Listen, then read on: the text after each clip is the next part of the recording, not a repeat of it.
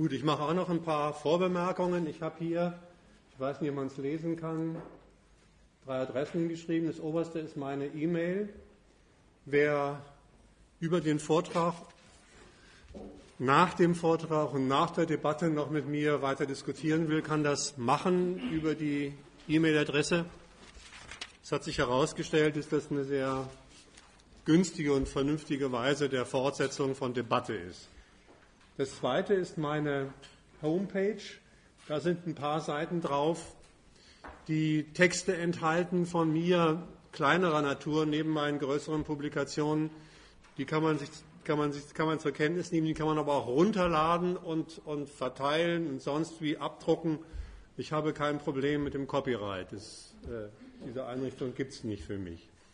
Und darunter www.argudis.de, das ist eine Bremer Einrichtung, wo, wo äh, Freunde und ich äh, eine Reihe von sich jeweils ergänzenden Vorträgen auch dieser Art immer reingestellt haben. Die kann man sich runterladen.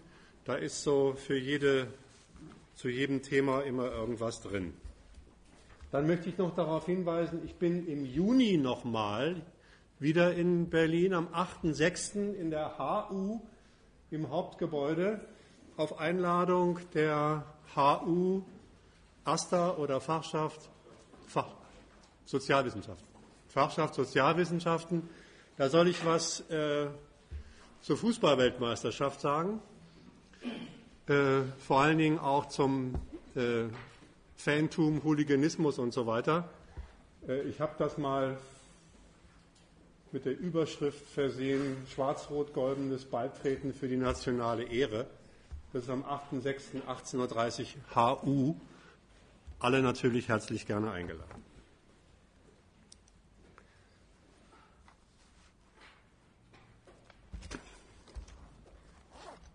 Nachdem ich das erste Mal diesen Vortrag gehalten habe, kriegte ich eine Zuschrift von einem Hörer, der sagte, er hätte ein wunderbares Zitat von Bertrand Russell gefunden.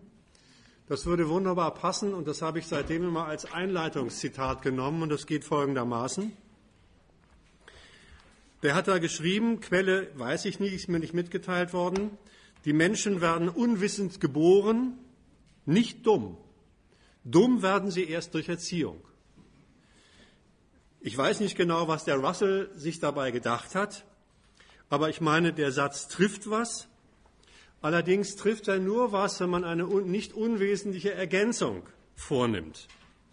Und die Ergänzung heißt, die Menschen werden durch Erziehung nicht nur dumm gemacht, sondern große Teile werden von ihnen ebenfalls durch Erziehung in Unwissenheit gehalten, durch das hiesige Schulwesen.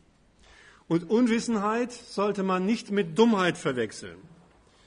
Es fällt nicht unter Dummheit, wenn man die Rechtschreibung nicht beherrscht, nur schlecht lesen und rechnen kann, die Nebenflüsse der Donau nicht runterrasseln kann oder irgendwelche chemischen Formeln von mir aus von der Schwefelsäule nicht weiß.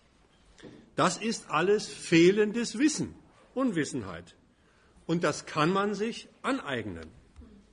Besser müsste ich eigentlich sagen, das könnte man sich aneignen in der Schule, wenn das Schulwesen tatsächlich das Anliegen verfolgen würde, den Nachwuchs solide in das, was man Kulturtechniken nennt, einzuführen.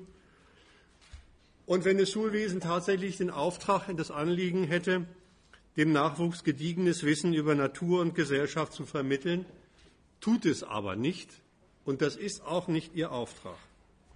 Nicht erst seit Pisa weiß man, das erstmal nur als Belegmaterial, weiß man, dass die Vermittlung von Wissen und Kenntnissen hierzulande so sparsam erfolgt, dass eine Mehrheit der Schüler frühzeitig aus dem Schulwesen entlassen werden in die unteren Abteilungen der Berufsregionen oder gleich in Hartz IV. Ein erheblicher Prozentsatz von ihnen, circa 25 Prozent, ist herausgefunden worden bei PISA, wird nach offiziellen Angaben zu den sogenannten funktionalen Analphabeten gerechnet.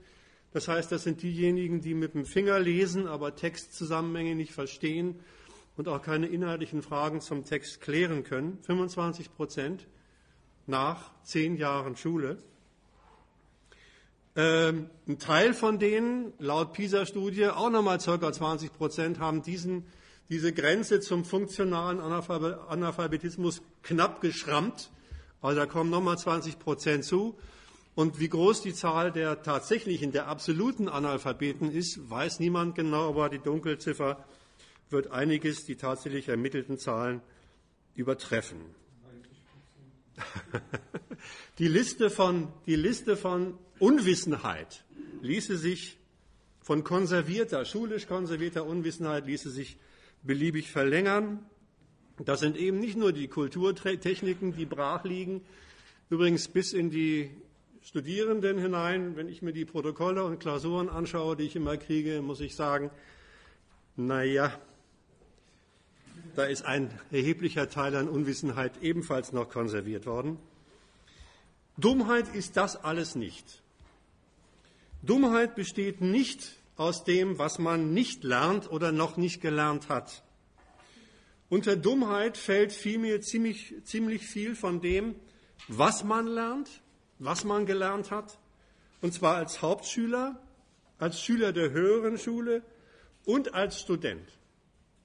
Es bedarf, so lautet meine zentrale These, nämlich tatsächlich hierzulande einer gehörigen Portion, Portion Dummheit, um als Staatsbürger, als mündiger Staatsbürger in einer Gesellschaft sich zurechtzufinden, zu, agieren, sein Leben zu bemeistern, wie es so schön heißt, in einer Gesellschaft, die, wie unschwer zu erkennen ist, nun nicht dazu da ist, den Bürgern insgesamt in ihrer Mehrheit ein angenehmes Leben zu bereiten. Unter Dummheit fällt deswegen, nur so findet man sich auch an dieser Gesellschaft zurecht, die Ausstattung der Jugend mit einer, das ist meine allererste Bestimmung von Dummheit, ich komme nachher noch in der Durchführung auf andere, fällt deswegen die Ausstattung der Jugend mit einer Fülle falscher Gedanken über Gott und die Welt. Dummheit, das will ich mal abstrakt vorweg sagen, das besteht aus einer dem Nachwuchs eingetrichterten Summe von Urteilen über die Gesellschaft, in der sie leben müssen, die diese Gesellschaft erstens nicht treffen, sie falsch erklären, aber eine Funktion in ihrer Fehlerhaftigkeit haben, eine Funktion zum Zurechtfinden. Falsche Gedanken taugen, heißt meine Behauptung, zum sich hier in dieser Gesellschaft, in dieser kapitalistischen Gesellschaft zurechtzufinden. Allerdings ich führe das durch gleich. Das war nur die abstrakt vorweggenommene Behauptung. Allerdings hängen schulische Konservierung von Unwissenheit und die Erziehung zur Dummheit eng zusammen. Es wird sich im Folgenden erweisen, dass das eine nicht geht, ohne dass das andere zur Anwendung kommt. Die Erhaltung von Unwissenheit kommt paradoxerweise ohne das Erlernen einiger Dummheiten nicht aus, wie umgekehrt die Dummheitserziehung, wie ich sie vorstellen werde, zur Konservierung von Unwissenheit beiträgt. Noch eine letzte Abgrenzung. Dummheit hat auch nichts mit Intelligenz, über die jemand verfügt oder nicht verfügt, zusammen. Also mit dem jeweiligen geistigen Vermögen. Ich lasse das mal so stehen. Damit hat Dummheit nichts zu tun. Dummheit meint hier zunächst allein den sachlich fehlerhaften Gehalt von Lernstoff aller Art und seine Funktion für das sich zurechtfinden in der Gesellschaft, meint nicht die in Schülern und Studierenden vorhandene geistige Fähigkeit, seinen Verstand, seinen mehr oder weniger entwickelten Verstand zu benutzen. Deswegen versteige ich mich, auch das will ich vorab klarstellen, auch nicht zu der Behauptung, dass die Dummheitserziehung, wie ich sie vorstellen werde, alle Schüler gleichermaßen dumm macht. Das behaupte ich nicht. Wie die Erziehung bei den Lernenden ankommt, was sie von ihr übernehmen, was sie zurückweisen, was ihnen gleichgültig ist, wozu sie eine berechnende Stellung einnehmen, das entscheiden immer noch sie selber im schulischen Unterricht, danach oder im Studium mit ihren eigenen Urteilen. Allerdings muss ich sagen, die Dummheitserziehung wäre für mich kein so ein wichtiges Thema, dass ich nicht damit durch die Lande reisen würde, wenn die Schüler und Studierenden diese Dummheitserziehung geschlossen zurückweisen würden. Dann wäre das Thema erledigt. So ist es nicht. Also das scheint schon, nein, es scheint nicht nur so, es ist so, dass es sie doch erheblich, erhebliche Wirkungen hinterlässt. So. Dummheiten lernen Schüler in allen Schulen, in allen Fächern, zum Beispiel, wenn dort über Demokratie vermittelt wird, Marktwirtschaft erklärt wird, Familie, Sozialstaat, Privateigentum, aber auch moralische Kategorien wie Toleranz und so weiter. Aber um diese Fächer soll es mir heute nicht gehen. Hierzulande wird neben den Dummheiten in den Fächern, die wie gesagt nicht mein Thema sind, zugleich eine ganz elementare Dummheit gelernt in der Art und Weise, wie das Lernen hierzulande in der Schule selbst organisiert ist. Die Art und Weise, wie das organisiert ist, das ist fast auch so etwas wie ein Unterrichtsfach.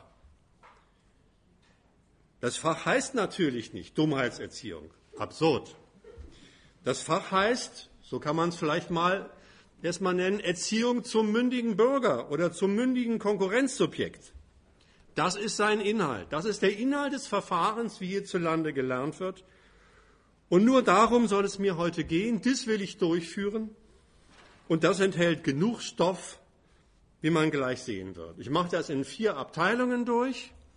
Für diejenigen, die so eine Gliederung brauchen zum Mit, äh, zur Verfolgung. Erstens werde ich die Kritik des Fehlers, des Urteils, was diese Art Lernen betrifft, vorstellen. Dann die Kritik der Techniken, die daraus folgen. Drittens die Kritik der Legitimationen, die da drin stecken. Und viertens die Kritik der Funktion der ganzen Sache. So, jetzt fange ich inhaltlich an. Jeder Mann kennt aus eigener schulischer Erfahrung den Spruch von Lehrern, wenn mal wieder eine Arbeit in die Hose gegangen ist oder das Zeugnis schlecht ausgefallen ist, ja, wenn du dich besser auf den Hosenboden gesetzt hättest, wenn du besser im Unterricht aufgepasst hättest, wenn du zu Hause mehr gelernt hättest, überhaupt wenn du dich mehr angestrengt hättest, dann wäre sowas nicht passiert, dann hättest du bessere Noten, dann hättest du vielleicht deine angestrebten Schulziele erreicht. Dieser jedermann bekannte Ratschlag von Pädagogen, er begleitet sozusagen fast die gesamte Schulkarriere ein. Dieser Ratschlag enthält eine theoretische Aussage und diese theoretische Aussage ist eine erste fundamentale Dummheit und die Dummheit werde ich ins Zentrum stellen. Es handelt sich um eine Dummheit, die nicht nur in der Schule die Schüler begleitet, sondern auch die Schüler nach der Schule sozusagen ein Leben lang begleitet. Hier ist noch Platz hier vorne, bitte. Und zwar handelt es sich um das Urteil, das kennt man auch, das Urteil, dass jeder Mann mit seiner Lernleistung in der Schule selbst das Mittel in der Hand habe, in der Schule und im späteren Leben erfolgreich seinen Weg zu machen. Man kennt dies, was als Leistungsprinzip vorgestellt wird, in Kürzel, auch in volkstümlicher Variante. Und dann heißt es, leiste was, dann wirst du was. Dem Tüchtigen gehört die Welt. Du allein bist deines Glückes Schmied und so weiter. Das sind die, ist die theoretische Fassung und die volkstümliche Übersetzung von diesem pädagogischen Verweis, sich doch gefälligst auf den Hosenboden zu setzen. So. Erstens. Diese, dieses theoretische Urteil als Dummheit vorgestellt ist erstens ein falsches Urteil. Falsch ist das Urteil, das den individuellen dass die individuelle Leistung, die individuelle Anstrengung als Erfolgsweg verortet in mehrfacher Hinsicht. Der Fehler dieses theoretischen Befundes zeigt sich daran, dass die Befolgung dieses Imperativs einen Haken hat. So wie der Imperativ daherkommt, ist er nämlich genau genommen überhaupt nicht gemeint. Er verspricht den Schülern keinen Schulerfolg als zwangsläufige Konsequenz ihrer individuellen Mehranstrengung. Es verhält sich nicht so, dass der Lehrer dann bessere Noten gibt, wenn der Schüler sagt, ich habe mich zu Hause nicht zwei, sondern vier Stunden hingesetzt. Ich habe mein nachmittagliches Lehrpensum verdoppelt. Ich habe sogar ein bisschen was begriffen von dem, was ich vorher in der Schule nicht begriffen habe. Darauf gibt es keine gute Note, auf diese Information von Mehranstrengung. Der Haken dieses Hinweises des Lehrers besteht darin, dass er die Bedingung verschweigt, unter der dieses, dieser Imperativ überhaupt nur gilt. Das ist vom Lehrer keine böse Absicht, kein absichtliches in die Irre führen. Vielmehr ist es ihm gänzlich selbstverständlich, dass hierzulande im hiesigen Schulwesen der Zusammenhang von Leistung und Erfolg nur unter der Bedingung gilt, dass sich alle Schüler mit ihrer individuellen Leistung einem Vergleich unterziehen. Einem Vergleich unterziehen. Es ist dem Lehrer und leider auch später den Schülern so selbstverständlich, dass sie sich Lernen gar nicht anders vorstellen können, denn als Beurteilung von Leistungsvergleichen. Und genau diese Bedingung, diese verschwiegene Bedingung, die theoretisch nicht klar gemachte Bedingung, enthält die Widerlegung des Leistungsprinzips. Es wird nämlich nie die individuelle Leistung, die jemand erbracht hat, für sich gewürdigt. Vergleich heißt, sie gilt immer nur im Verhältnis zur Leistung der gesamten Schulklasse oder eines Jahrgangs oder der der Notengebung zugrunde liegenden sonstigen Gesamtheit. Und das heißt, wenn ein Schüler mit seiner Lernleistung sicherstellen will, dass er bessere Noten kriegt, reicht es eben nicht, dass er sich anstrengt. Es reicht auch nicht, dass er den Stoff einigermaßen beherrscht. Er muss vielmehr, das ergibt sich aus dem Vergleich, besser sein. Und zwar besser sein als seine Mitschüler. Und das liegt daran, das sagt eigentlich der Vergleich schon aus, dass das Lernen in der Schule als Lernkonkurrenz, als Konkurrenz organisiert ist. Und die hat es in sich. So lernen. Nicht, dass man es verstanden hat, sondern dass man besser ist als die Konkurrenten. Das ist der eigentliche Gehalt des Imperativs. Und das ist allerdings ein Erfolgsrezept in Anführungszeichen, bei dem derjenige, der sich da anstrengt, den Ausgang der Lernkonkurrenz überhaupt nicht in seiner Hand hat. Überhaupt nicht in seiner Hand hat. Denn Daraus folgt, aus dieser Bedingung folgt, dass bekanntlich ein schlechter Schüler in einer schlechten Klasse, schlecht mal immer in Anführungszeichen gesetzt, besser abschneidet als in einer Klasse von mehrheitlich guten Schülern. In meiner eigenen Schullaufbahn ist mir mal Folgendes passiert. In der neunten Klasse waren wir 36 Schüler. Da wurde die Klasse geteilt und ob zufällig oder nicht genau in dem Mittel der mathematischen Note. Vorher bei 36 Schülern war ich immer so zwischen 4 minus und 5. Nachher war ich in der Klasse, wo alle schlechten Mathematiker versammelt waren. Und oh Wunder, ich war zwischen 2 und 3, obwohl ich keine Spur mehr Ahnung von Mathematik hatte. Das ist die Konsequenz von sowas.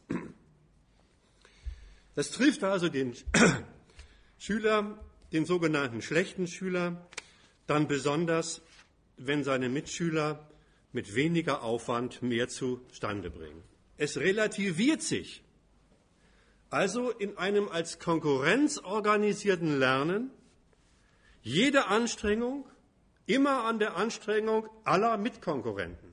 Nie gilt die individuelle Leistung für sich. Diese Selbstverständlichkeit ist allen Studierenden und Lernenden Fleisch und Blut übergegangen. Aber diese Gemeinheit muss man erstmal festhalten. Nein, die individuelle Leistung gilt für sich nicht. Zweites Argument dagegen. Schüler mit schnellerer Auffassungsgabe, woher die immer kommen mag, werden im Leistungsvergleich vor allem auch deshalb besser abschneiden, weil der Vergleich, dem alle unterzogen werden, so organisiert ist, dass alle unter die gleichen Lernbedingungen gesetzt sind. Hier geht es sehr gerecht zu, und das meine ich gar nicht ironisch. Ganz gerecht wird nämlich jeder Schüler zunächst einmal ungeachtet seiner sozialen Herkunft auf das gleiche Verfahren des Leistungsvergleichs verpflichtet.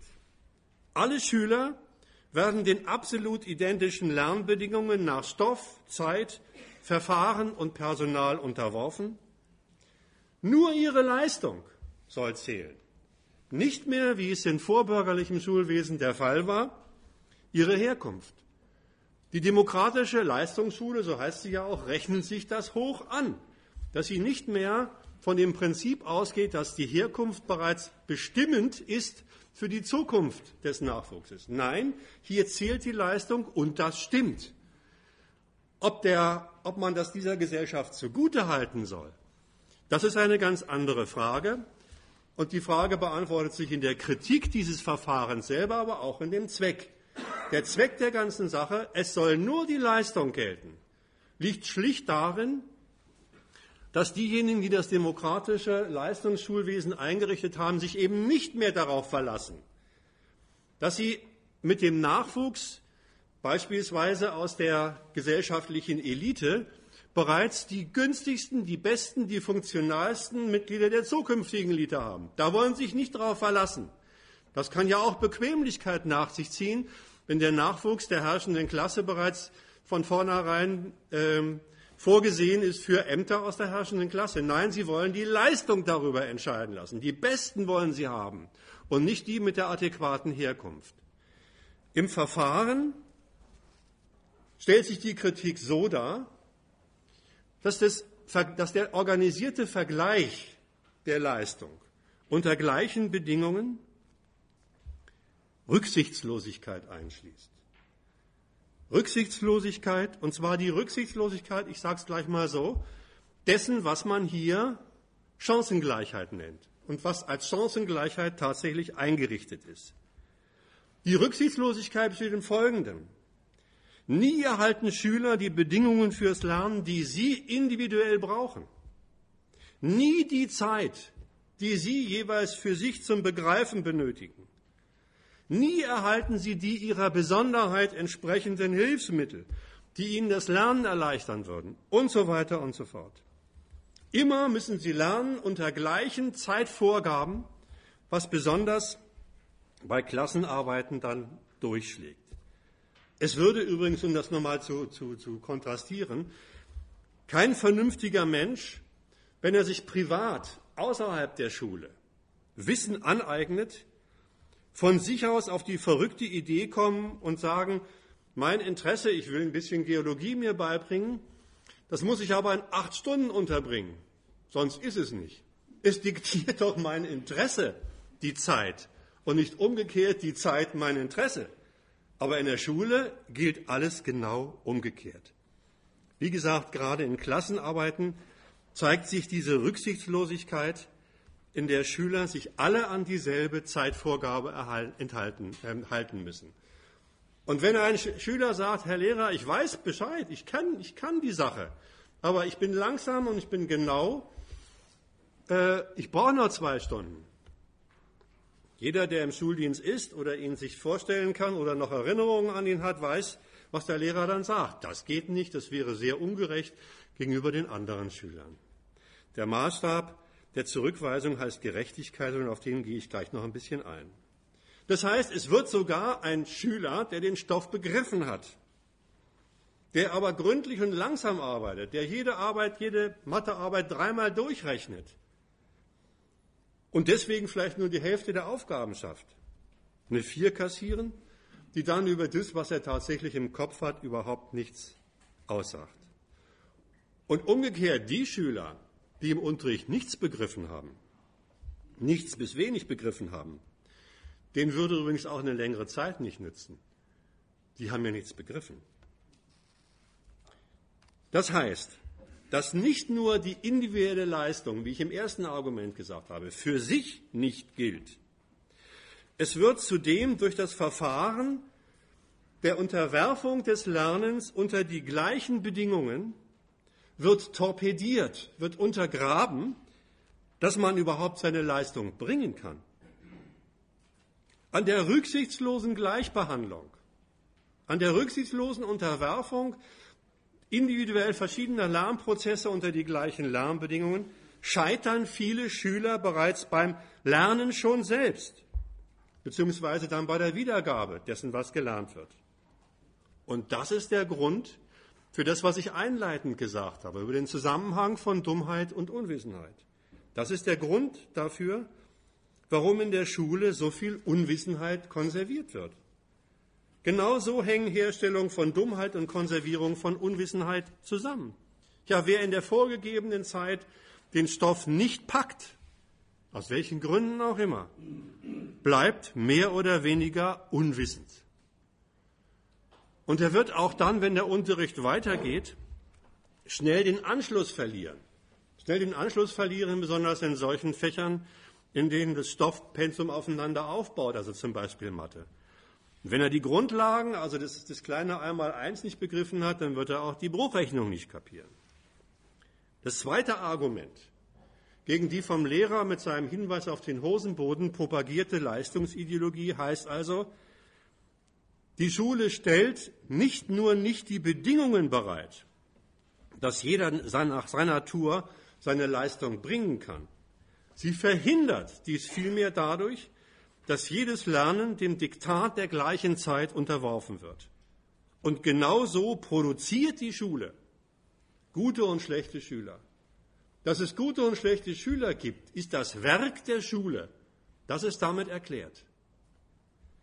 Mein drittes Argument dazu. Diese Sorte rücksichtsloser Gleichbehandlung ist keine moralische Gemeinheit des Lehrers, sondern für die Lernkonkurrenz und ihre Zwecke notwendig. Es kommt nämlich beim schulischen Lernen immer zugleich darauf an, die Schüler, das weiß man, vom Anfang bis zum Ende ihrer Schullaufbahn einem groß angelegten Vergleichstest, einem groß angelegten Vergleichstest, der sich von der ersten bis zur letzten Klasse bis hin zum Studium hinzieht diesem Vergleichstest zu unterwerfen. Und in diesem Vergleichstest werden sie auf ein Notenspektrum oder auf ein Punktespektrum, Notenspektrum von 1 bis 6 verteilt. Als Ergebnis der Lernleistung gilt in diesem Test also nicht der gelernte und dann gewusste Unterrichtsstoff für sich, sondern die Übersetzung des in Klassenarbeiten reproduzierten Lernstoffs in eine Ziffernote zwischen 1 und 6. Und diese Noten sind das dritte Gegenargument gegen die Leistungsideologie. Und zwar so. Denn ob vier Fehler im Diktat eine 3 oder eine 5 sind, das hängt nicht nur von der Gesamtzahl der Fehler der Klasse ab, sondern es hängt vom Zweck der Notengebung und von ihrer besonderen Handhabung durch den Lehrer ab. Es wäre wirklich ein leichtes, es wäre wirklich ein leichtes, in diesem Verfahren immer allen Schülern eine 2 und eine 1 zu geben. Selbst nach diesem Verfahren. Dazu müsste man einfach nur die Arbeit mit der größten Fehlermenge, also was weiß ich, 25 Fehler im Diktat, eine 2 geben. Dann wären alle anderen mit weniger besser. Dann gäbe es nur Zweien und Einsen der Logik der, des Vergleichs und der Übersetzung der Lernleistung in Noten wäre das durchaus adäquat, aber nicht dem Zweck der Notengebung. Dem Zweck der Notengebung würde es total widersprechen. Diese Erfahrung hat, wie vielleicht einige von euch und von Ihnen wissen, kürzlich mal wieder, das ging durch die Presse und durchs Fernsehen, eine Lehrerin in Bayern gemacht, Sabine Czerny die hat es aus, wie auch immer hingekriegt, dass in Mathe alle ihre Kinder in der vierten Klasse nur Eins und Zweien hatten. Ähm, wenn man jetzt denkt, hurra, da haben wir doch ein leuchtendes Vorbild, die man durch die, durch die Lande schicken müsste, um zu sagen, so und so ist es, so und so habe ich es hingemacht. Was passiert ist, ist was anderes. Sie wurde zu ihrer Rektorin zitiert und abgemahnt. So geht's nicht. So geht's nicht. Sie haben Ihren Beruf falsch verstanden. Sie haben Ihre Arbeit falsch angelegt. Sie haben nämlich, alle, die hier Lehramt studieren, kennen diesen scheußlichen Begriff, Sie haben nämlich Ihre Schüler unterfordert. Da haben die in Klassenarbeiten zu verstehen gegeben, sie haben alles kapiert. Das waren keine Gefälligkeitsnoten, keine Gefälligkeitsnoten. Die haben wirklich alles, alles kapiert. Das darf aber nicht sein. Das darf nicht sein. Was rauskommen muss ist, und dann wäre, hätte die Lehrerin ihren Beruf richtig, richtig verstanden, dass Arbeiten geschrieben werden, wo ein Großteil der Schüler gewusstermaßen von der Lehrerin und dem Lehrer gewusstermaßen in den, Test, in den Test gehetzt werden, ohne dass sie das ganze Zeug begriffen haben. Denn nur so kommt das raus, was da verlangt ist, die Verteilung der Kinder auf die Notenskala von 1 bis 6. Wenn das rauskommen soll, muss man als Lehrer den Test beginnen und das Lernen abschließen, im klaren Bewusstsein, die Hälfte hat es nicht gescheit oder gar nicht kapiert.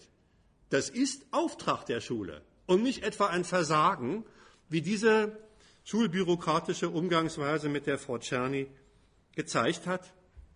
Übrigens umgekehrt genau dasselbe. Wenn nur Fünfen und Sechsen, dann heißt es auch, Sie haben nicht etwa, Sie haben ja den Schülern nichts beigebracht. Das heißt nicht die, die, die, die, die Kritik, sondern Sie haben Ihre Klasse überfordert, die Arbeit zu schwer gemacht. Sie müssen die Arbeit so anlegen, dass einige bei 1 und 2, große Teil bei 3 und so weiter, der Rest bei 4 und 5 ist. Das ist Ihr Auftrag.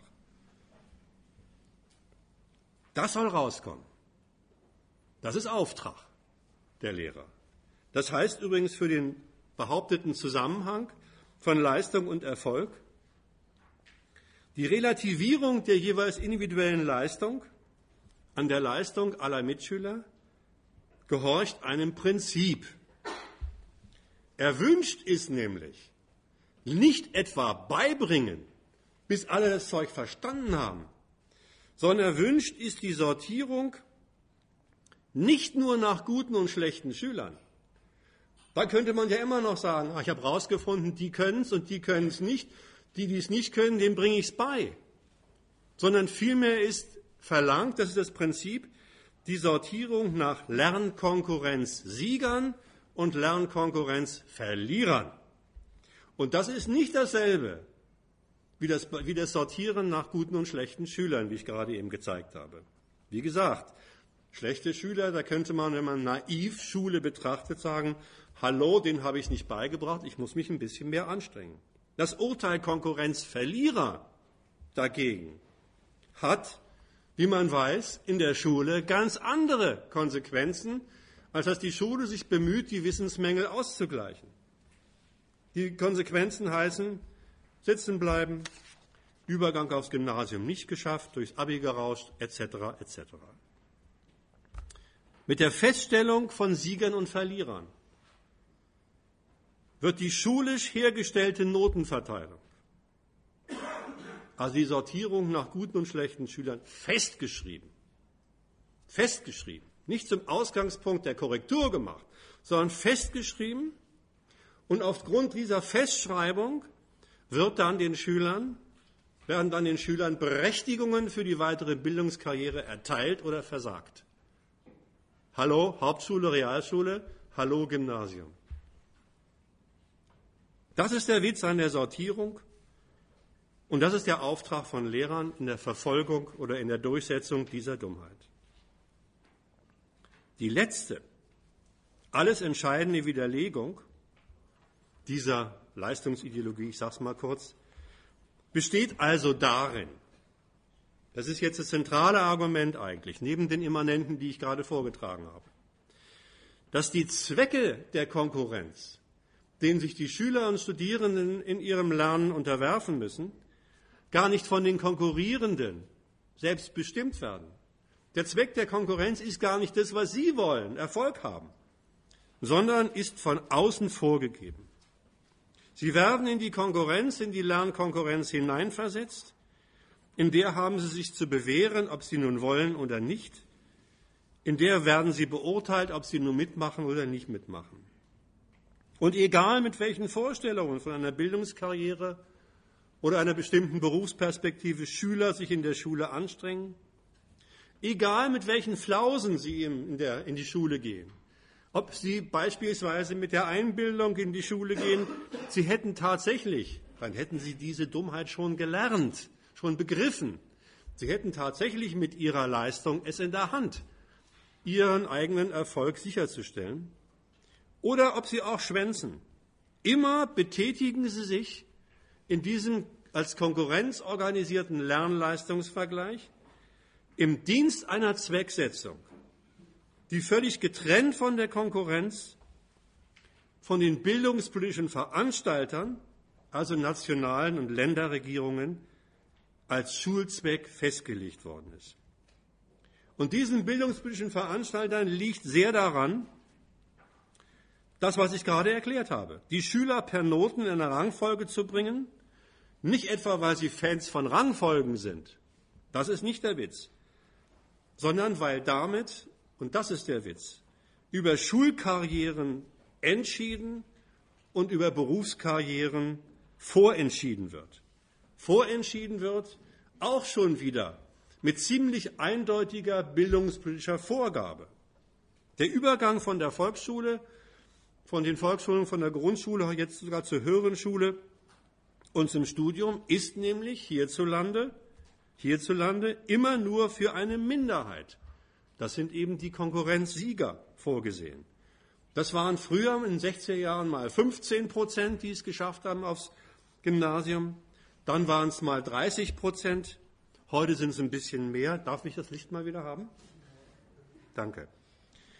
Und die Mehrheit, die Mehrheit, das sind die Verlierer, die vorgesehenen Verlierer werden von weiterführender Bildung ausgeschlossen.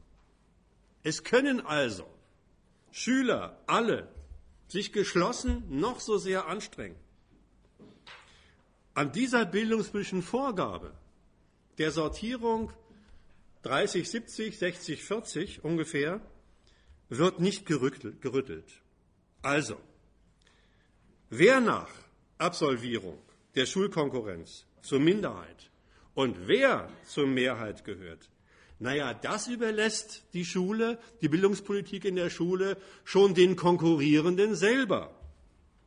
Aber vorgibt sie erstens, dass die Mehrheit des Nachwuchses von weiterführender Ausbildung ausgeschlossen werden soll und zweitens ungefähr in welcher Proportion das Schulvolk sortiert werden soll.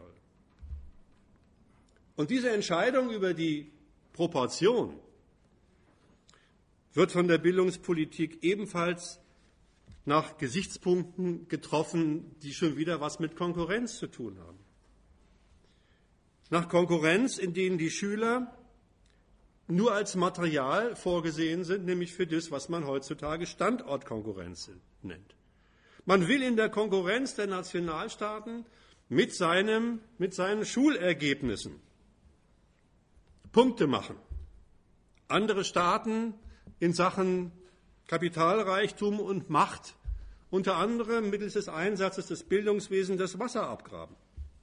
Und weil das so ist und weil die nationale Konkurrenz auch vermittels von Bildungswesen durchaus unterschiedliche Ergebnisse bringt, kann es sein, dass die Bildungspolitik diese Quote auch je nach den aktuellen Erfordernissen ändert. 1968, erste Bildungskatastrophe, wurde auch über einen Nationenvergleich in Europa gesagt, das kann nicht angehen, dass nur 15 Prozent der Schüler das Abitur machen. Wir müssen mindestens 30 haben. Zwischenzeitlich waren dann mal 30 wieder zu viel. Und inzwischen wird gesagt, na, wir müssen wahrscheinlich die Quote doch noch ein bisschen weiter erhöhen. Nicht um den Schülern einen Gefallen zu tun, nicht um mehr Menschen das Studium zu erlauben, sondern um mehr Material für diese Standortkonkurrenz zu haben.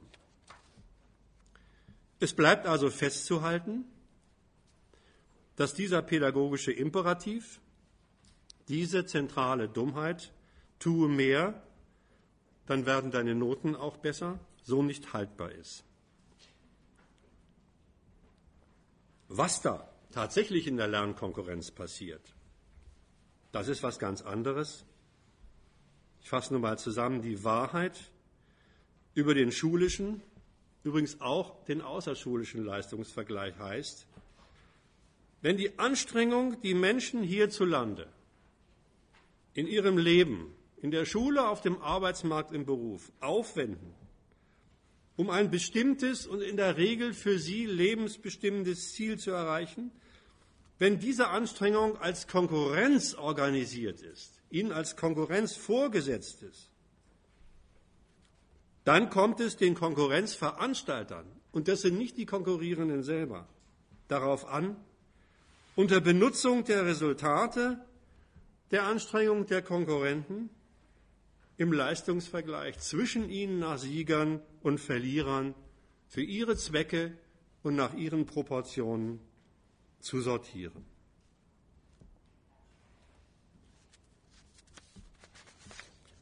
Das war mein erstes Argument. Kritik des falschen Urteils. Mit deiner Leistung hast du den Erfolgsweg für dich in der Hand. Jetzt zu meinem zweiten Argument. Kritik der in dieser Dummheit steckenden praktischen Umgangsweisen miteinander. Und die haben es auch in sich. Diese Dummheit, kann man auch so sagen, enthält glatt Anleitungen dafür, wie man sich in diesem Leistungsvergleich als Konkurrenz zu verhalten hat. Das geht nicht ohne eigene Beschädigungen und Schäden, die anderen zugefügt werden, aus. Wer es gemäß dieser Ideologie zu etwas bringen will, muss, das habe ich im Teil 1 festgestellt, nicht nur was leisten, der muss mehr leisten als die Konkurrenten. Das ist das Prinzip, das weiß man. Und das heißt, erste Härte.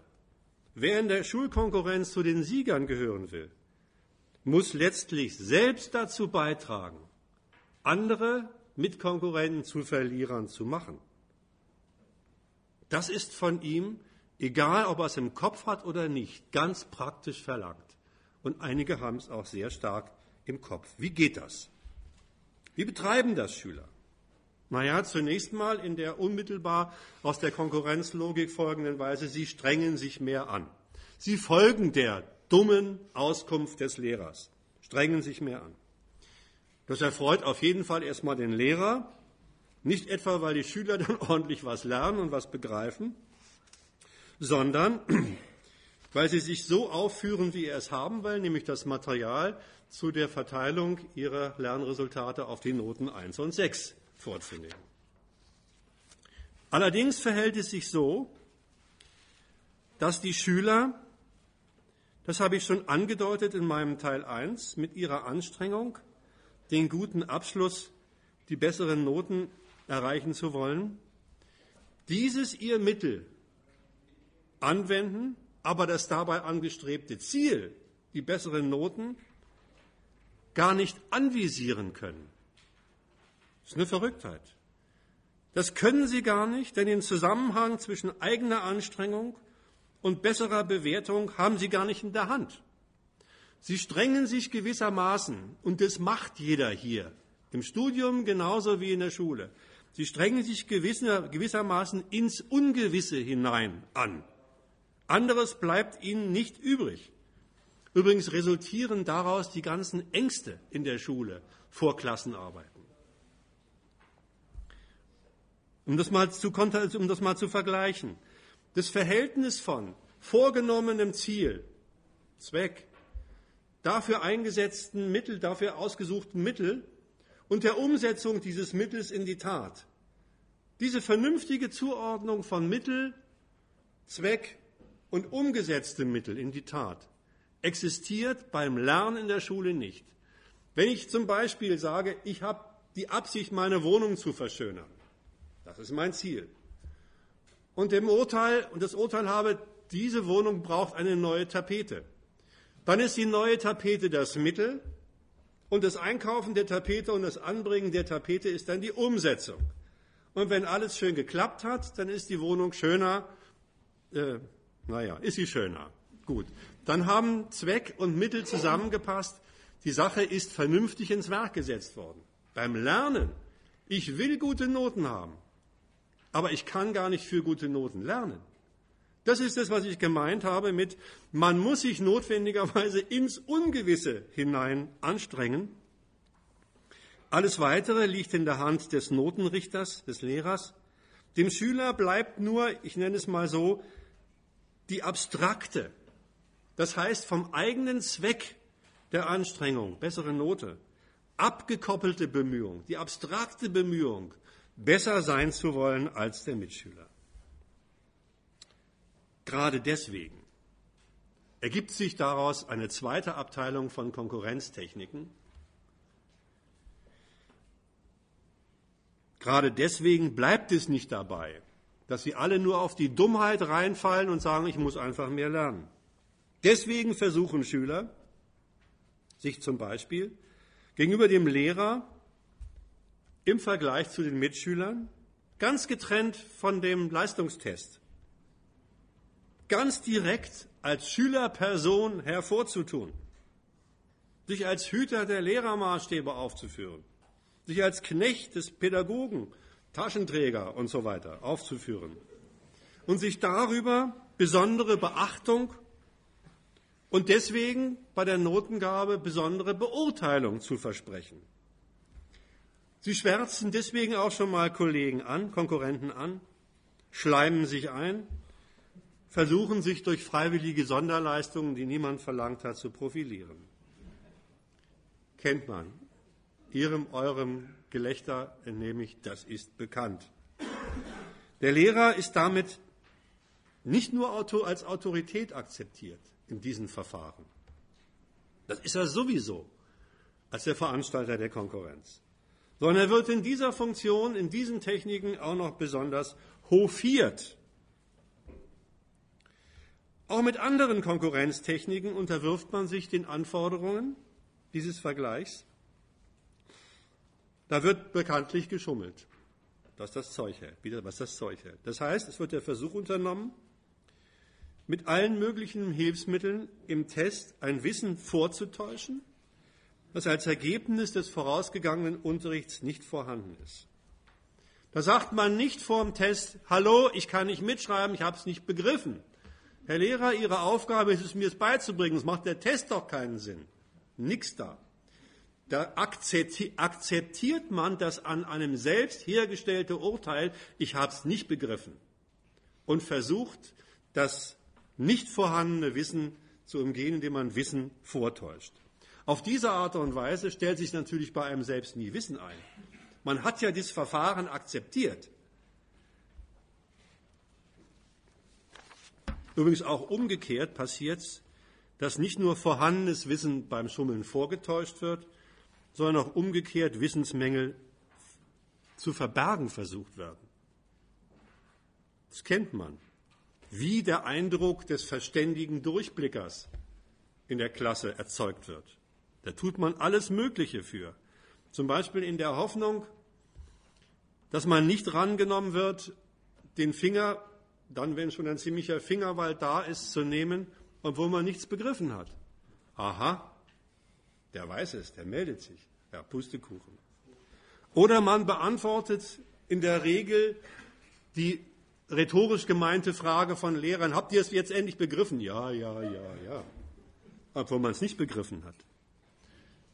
Demonstration von, ja, ich hab's.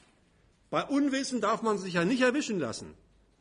Weil das Erwischen lassen bei Unwissenheit zieht sofort schlechte Noten. Alle kennen die Tour, Mathe. Komm nach vorne, Fritz, und mach die Aufgabe an der Tafel. Der arme Kerl steht da und wird rot und kann die Aufgabe nicht lösen. Was passiert? Was passiert nicht? Du hast nicht verstanden.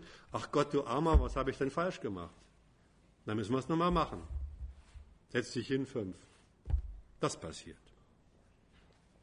Übrigens beim Schummeln auch noch die, die Abteilung. Aus der Logik der Konkurrenz folgt auch das Verhalten von Schülern, dass sie sagen, nein, ich lass dich nicht abschreiben. Ich lass dich nicht abschreiben. Da ist der schon, der Standpunkt der Konkurrenz schon sehr dominant geworden bei solchen Schülern oder Studierenden. Der lässt sich nämlich von der Kalkulation leiten, von der Konkurrenz sachgemäßen Kalkulation leiten, dass jede gute Arbeit anderer Schüler die eigene Leistung relativiert. Folglich wird man dann dort, wo man es in der Hand hat, die, Schüler, die Mitschüler reinzureißen, das Heft abdecken gegen den Nebenmann oder den Schüler zu verpetzen. Übrigens in der Berufswelt und auf dem Arbeitsmarkt nehmen all diese Konkurrenztechniken immer noch brutalere Formen an, weil unmittelbar Existenzielles dranhängt. Eben der Arbeitsplatz und damit der Verdienst. Da ist dann wirklich alles drin, gegen andere vorzugehen. Mobbing im Betrieb,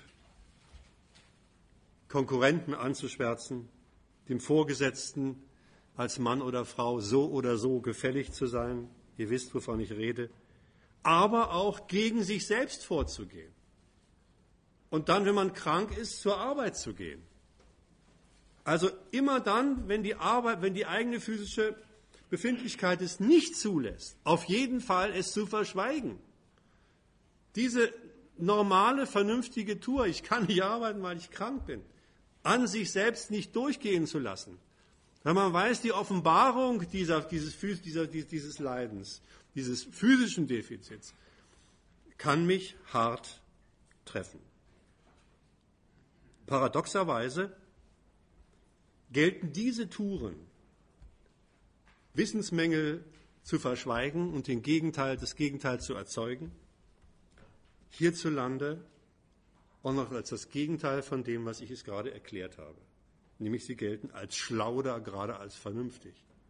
Ich bin doch nicht so dumm und lasse den Lehrer merken, dass ich nichts kapiert habe. Nachher schreibt er mir eine 5 an. Ich lasse doch den Personalchef bei meiner Bewerbung nicht merken, dass ich Analphabet bin. Dann kriege ich den Job doch nicht. Das, ist, das sind, man kennt diese Touren, in denen, in denen Analphabeten etwas, was an ihnen die Schule und die Gesellschaft hergestellt hat, verschweigen, weil sie es sich selbst anlasten. Ich lasse doch den Abteilungsleiter nicht wissen, dass ich krank bin. Nachher kriege ich eine Abmahnung oder beim dritten Mal verliere ich den Arbeitsplatz. Das sind dann Vernunftsbeweise ganz besonderer Art. Als dumm würde man dieser Logik zufolge gelten, wenn man sich vernünftig verhält, weil die Vernunft hierzulande so oder so bestraft wird. Herr Lehrer, ich weiß es nicht, bitte schön, bringen Sie es mir bei, und zwar so lange, bis ich es begriffen habe. Passiert nicht, wird abgemahnt. Schlechte Note. Im Betrieb Nichteinstellung, Abmahnung wegen Fehlzeiten und so weiter. Man kennt es. Kind, nun werde endlich vernünftig, sagt der Vater zu seinem Kind, das sich in der Schule oder in der Lehre nicht alles gefallen lässt und mal aufmuckt gegen die Chefs. Als Zeichen von Vernunft gilt folglich, das kann man fast als Zusammenfassung nehmen, dieses Punktes wenigstens, als Zeichen von Vernunft gilt hierzulande die freiwillige Unterwerfung gepaart mit einem ziemlich selbstbewussten Angebertum, dass man sich schon auskennt in der Welt, dass man weiß, wie man vernünftig durchkommt, dass das Ganze nichts anderes als eine Anpassung ist an die Verhältnisse, die einem so oder so doch übel mitspielen, wird da bei dem Urteil, so ist, geht die Vernunft unter den Tisch fallen gelassen.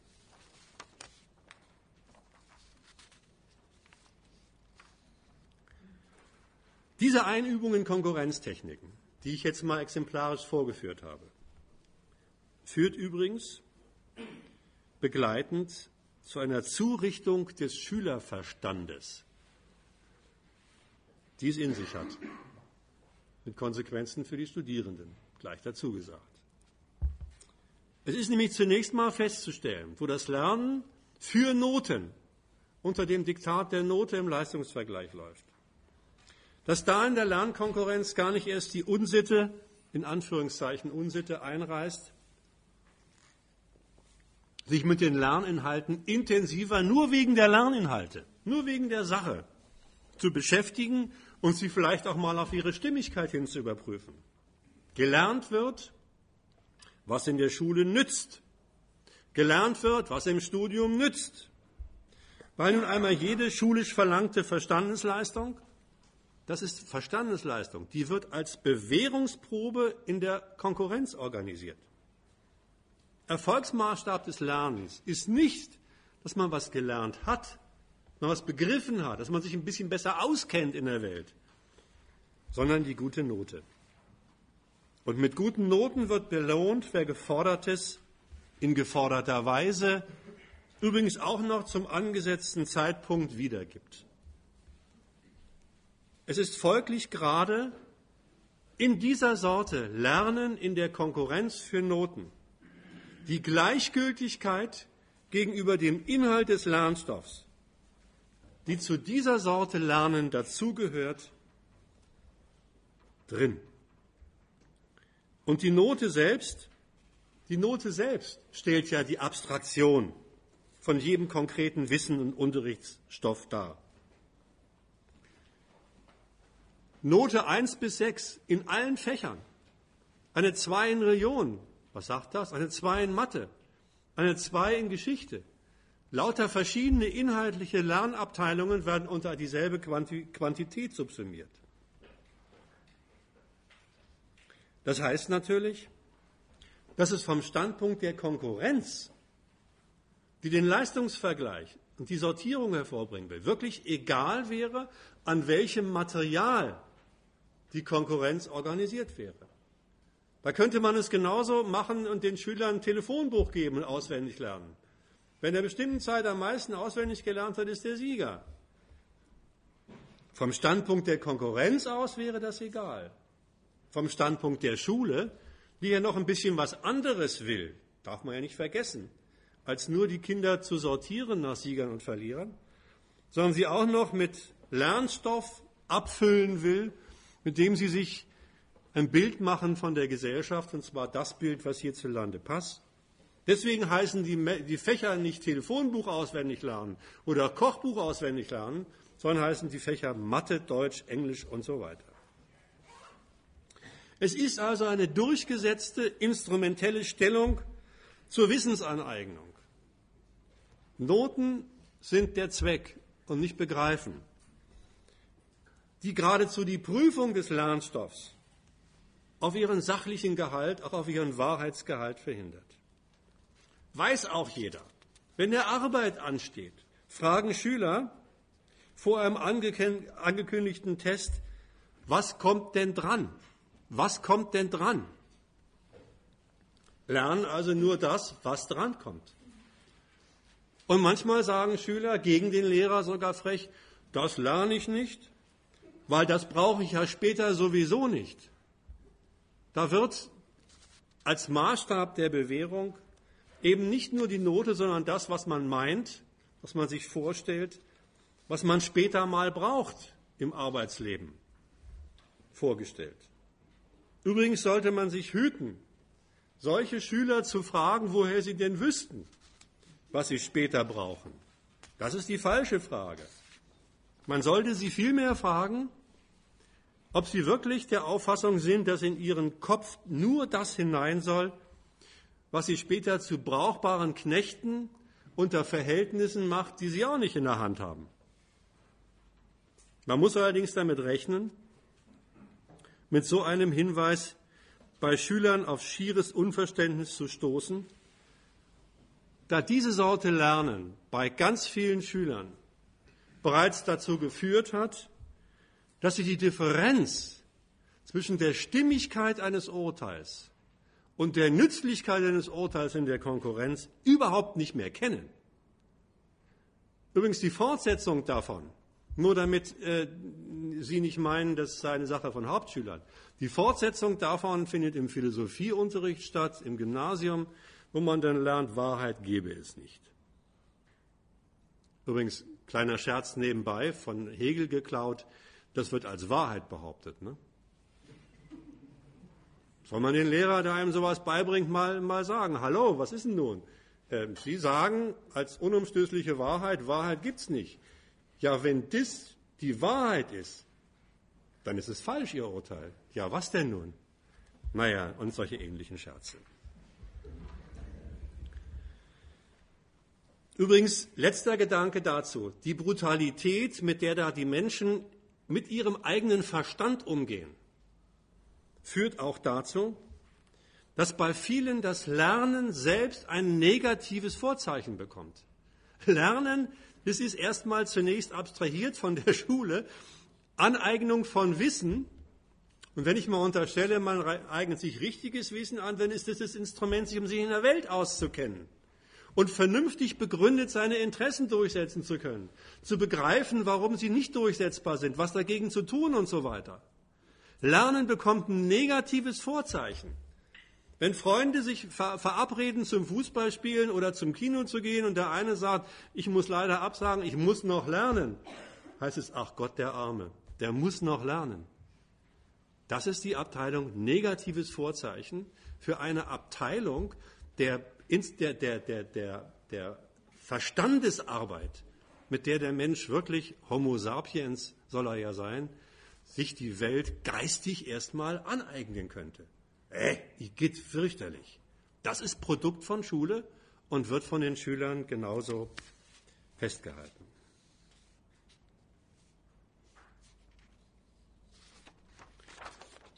Mein dritter Punkt. Ich habe ihn in der Vorstellung der Gliederung genannt, Kritik an den Legitimationstechniken, die auch in der Konkurrenzideologie drinstecken.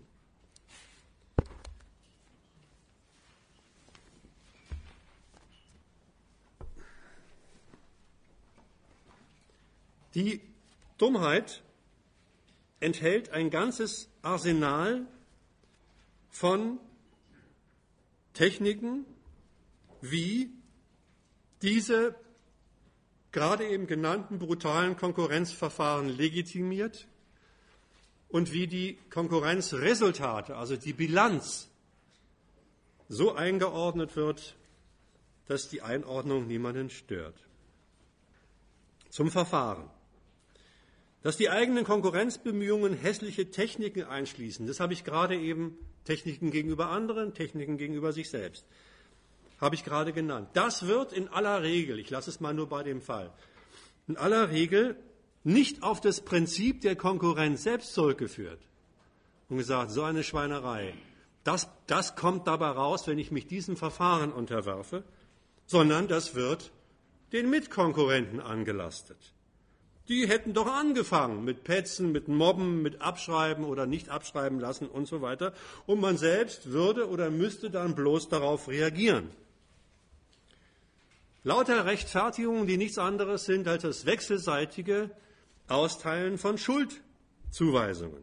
Und wenig zu denken gibt diesen Menschen dabei die Tatsache, dass die gerade gescholtenen, ihr habt doch angefangen, genauso reagieren, dass sich also wechselseitige Schuldzuweisungen aufheben und eigentlich man sich jetzt, statt sich wechselseitig zu beschuldigen, zusammensetzen müsste und der Frage nachgehen müsste, woran es denn liegt, dass man in einem System immer so agieren muss, dass man sich wechselseitig Schaden zufügt. Andere Abteilung, Legitimation der Konkurrenzresultate. Wenn der erwünschte Erfolg ausbleibt, dann liefert die gelernte Dummheit, Leistung ist dein Mittel, dein Erfolgsmittel, die natürlich genauso falsche Begründung für den Misserfolg. Man lernt als erste Konsequenz, das weiß jeder, dass man letztlich selbst daran schuld sei. Das Werk der Schule, das Werk, das die Schule an einem angerichtet hat, das wird als Resultat des eigenen, der eigenen Versäumnisse vorgetragen. Und das bringen einem ja die Lehrer bei. Setz dich mehr auf den Hosenboden. Der Übergang, der da drin steckt, liegt auch auf der Hand. Der wird auch gleich beigebracht. Manchmal, und übrigens dafür lernt man nicht zuletzt Erziehungswissenschaften in diesen heiligen Hallen, bleibt es nicht dabei zu sagen, ich habe mich zu wenig angestrengt, sondern vielleicht kann ich mich gar nicht mehr anstrengen. Vielleicht ist der Umstand, dass ich zu wenig geleistet habe, ein Urteil über mein fehlendes Leistungsvermögen. Da wird also gleich nächste, die nächste Gemeinheit vollstreckt. Nicht nur wird gesagt, ich habe zu wenig geleistet, was die Schule an mir hergestellt hat, als meine eigene, ein mein eigenes Versäumnis vorgestellt, sondern da wird gesagt, es liegt an der Beschaffenheit meiner Person. Das Bündel von Fähigkeiten, was ich habe, reicht nicht aus. Noch eine härtere Form, die Schule zu entschuldigen. Also diejenige Instanz, die das an einem hergestellt hat, zu entschuldigen und das Ganze nur der eigenen Person zuzuweisen. Übrigens, der Erfolgreiche macht das genauso. Der hält sich sein gutes Abschneiden nach derselben Logik zugute, hält es vielleicht auch seinen eigenen Fähigkeiten zugute. Er nimmt ihnen nicht selten die Beweise dafür, dass er überhaupt ein ziemlich unschlagbarer Siegertyp ist. Sie kennen die Reklame. Mein Auto, mein Haus, mein Pool, meine Frau, mein Pferd, nee, meistens umgekehrt, mein Pferd, meine Frau und so weiter. Habt ihr alle nicht. Das ist die Inkarnation des Siegertypen. Das ist ein Konkurrenzprodukt. Die eben gerade genannte Variante von der Selbstbezichtigung, ich habe zu wenig getan, zum, ich sag's mal, rassistischen Selbstbefund zu kommen, also den Übergang zur Menschennatur zu machen, hat übrigens auch noch den wunderbaren Zusammenhang, dass damit der Mensch selber entschuldigt ist. Denn wenn er nicht mehr, wenn er über diese Fähigkeiten einfach nicht verfügt, dann kann er auch nichts dafür. Dann ist die Schule entschuldigt und der Mensch entschuldigt. Dann ist die Sache überhaupt nur eine Sache der Natur. Wunderbar, jetzt sind alle aus dem Schneider. Übrigens auch dafür studiert man pädagogische Psychologie. Solchen Unfug wie Begabungstheorie, das sage ich jetzt mal absichtlich, das ist Unfug in doppelter Hinsicht. Ich deute es nur mal kurz an. Da können alle pädagogischen Psychologen noch mit mir streiten, wenn sie wollen. Oder mein, das eine Buch da lesen, da habe ich das ausführlicher nachgewiesen. Das war, das war, war Werbung, aber die passt genau hier hin. ähm, das liegt an fehlenden Fähigkeiten, liegt an fehlender Begabung. Das, der, der Haken bei diesen, bei diesen Begründungen liegt darin, dass sie immer erst dann geäußert werden, wenn das Kind in den Brunnen gefallen ist. Da kann das Kind in Mathe vier Jahre lang einigermaßen mitbekommen sein. Irgendwann hakt's aus, wie es so schön heißt, und er wird zum Fünfer. Jetzt ist er auf einmal nicht mehr begabt. Wenn es eine Sache der Natur ist, also der Anlagen, erworbene oder natürliche Anlagen, ist mir jetzt wurscht, dann müsste man es eigentlich vorher feststellen. Wird immer dann, wenn schon zehn oder mehr Jahre gelernt worden ist, wird es festgestellt, wo man gar nicht mehr feststellen kann. Auch wenn man immanent rangeht, überhaupt nicht mehr feststellen kann, ja, was ist nun Resultat von Lernen und was ist Resultat von Fähigkeiten oder Begabung. Lässt sich nicht auseinandersortieren. Und im Übrigen, das ganze Verfahren, was die Psychologie da anwendet, ist theoretisch ein Zirkelschluss. Der geht immer so. Die, der zu erklärende Sachverhalt, ein Schüler hat schlecht abgeschnitten.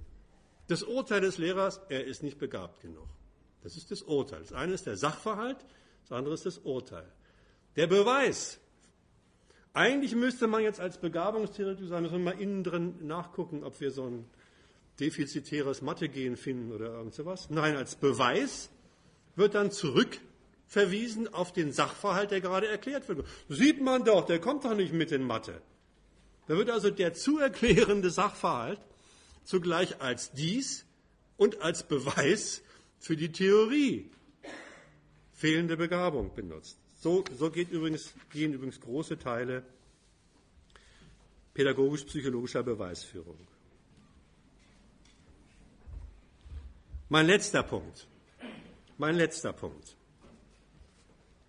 Ich habe genannt, habe genannt Kritik der Funktion dieser Dummheit. Ich habe jetzt Kritik des theoretischen Urteils, Kritik der Techniken, die daraus kommen, der praktischen Techniken, Kritik der Legitimationsverfahren, die daraus kommen, Kritik der Funktion. Die Funktion liegt darin, dass diese Sorte Dummheit in dem, was sie im Verstand anrichtet und in dem, was sie als Techniken den Menschen quasi habituell werden lässt, liegt in der Parteilichkeit des Denkens. Dummheit ist nichts anderes als, die, als der parteiliche Gebrauch des Verstandes. Parteilich in dem Fall für Konkurrenz, für das System der Konkurrenz. Und zwar dann nicht nur Schule, sondern überhaupt. Konkurrenz wird begriffen als die Gelegenheit, in der ich meine Chancen suchen und finden kann.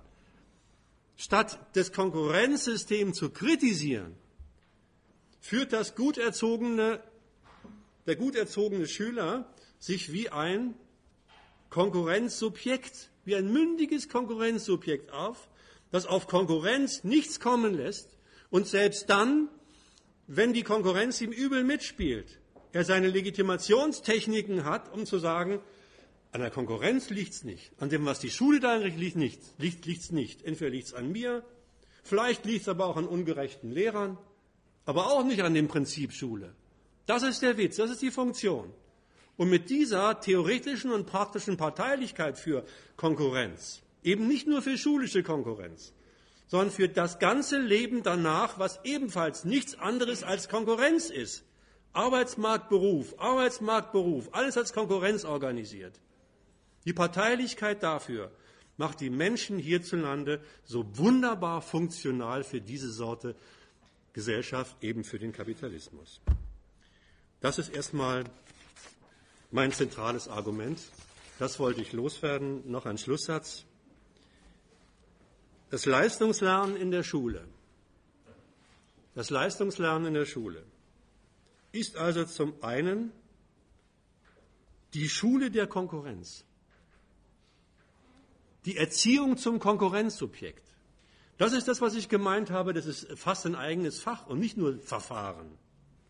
Und es ist zum anderen zugleich praktizierte Konkurrenz, in der der Nachwuchs für die Funktionen der Klassengesellschaft vorsortiert wird. Dasselbe gilt auch für die Uni.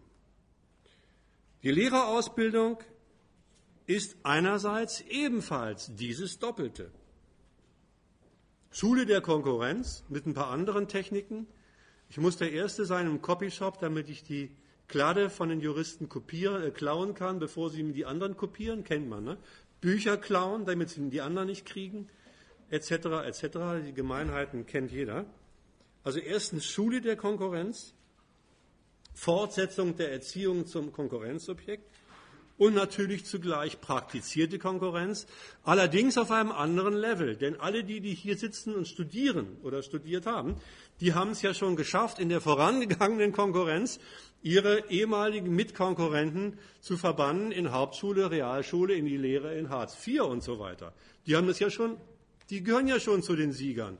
Haben sie schon daran abgearbeitet, dass die Mehrheit die Verlierer ist? Das sollte man sich mal in aller Deutlichkeit klar machen.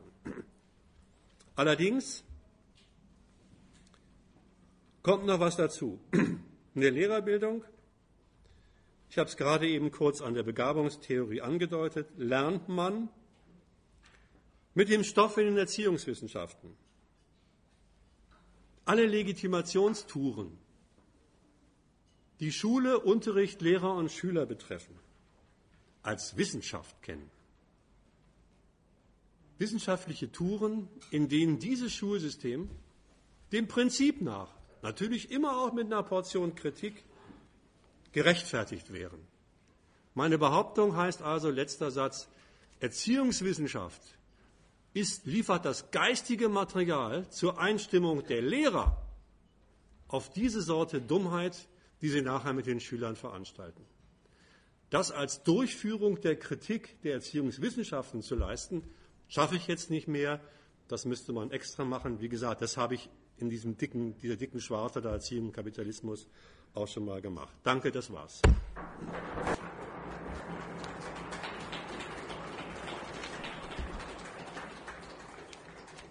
So, Debatte. Mein Zug geht morgen früh um elf. Immer derselbe Scherz.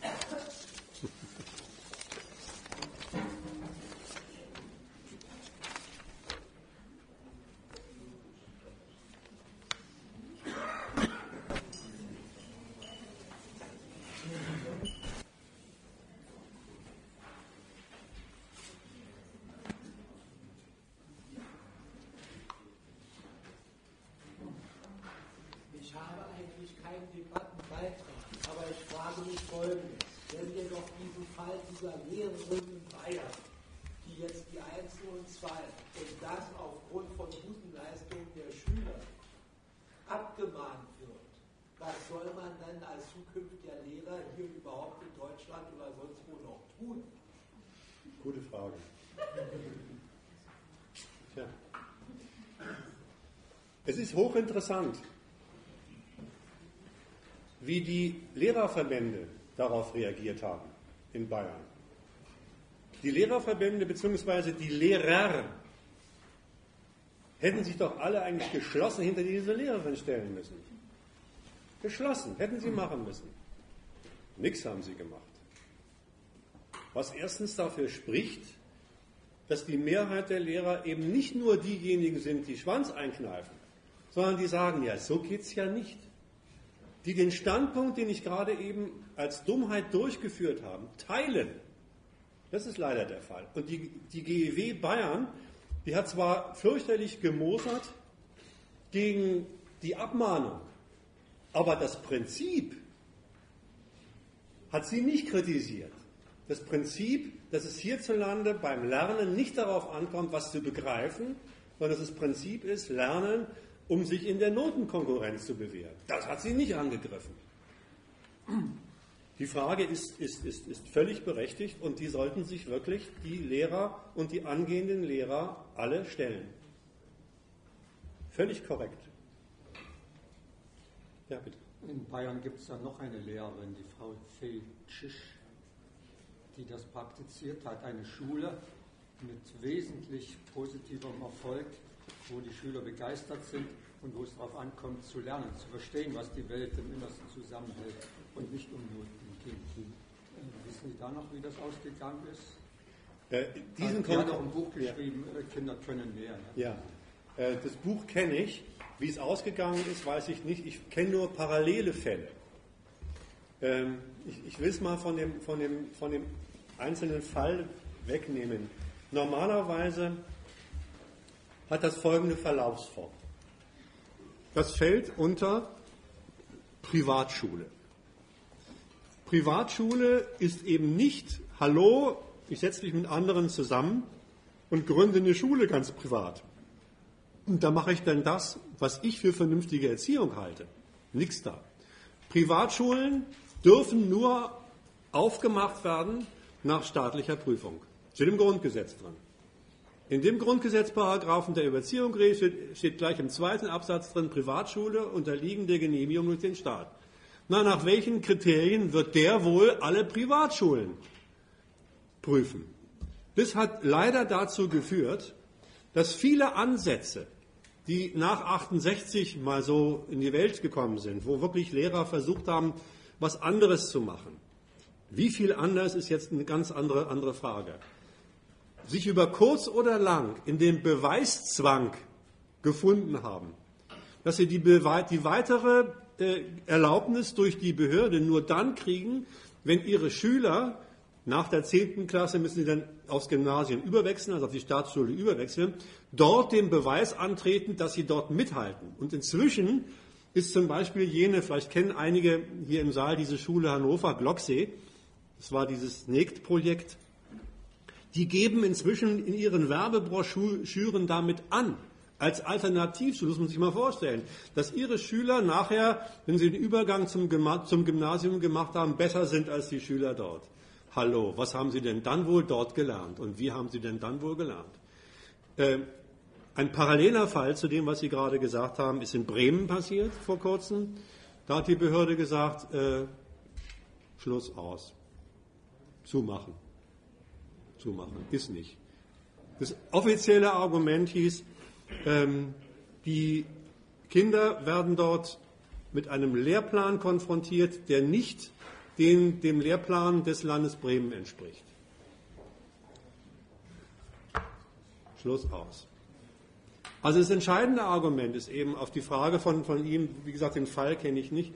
Alles, was hierzulande Privatschule ist, unterliegt der staatlichen Beaufsichtigung und muss den Beweis antreten, dass sie sowohl was den Lehrplan anbelangt, als auch was die, was die Unterrichtsresultate anbelangt, mit dem staatlichen Schulwesen mithalten kann.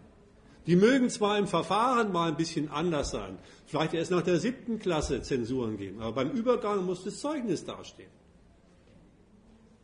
Also zu sagen, Privatschule ist die Lösung, hat der Staat nicht erlaubt. Das erlaubt er nicht. Frech.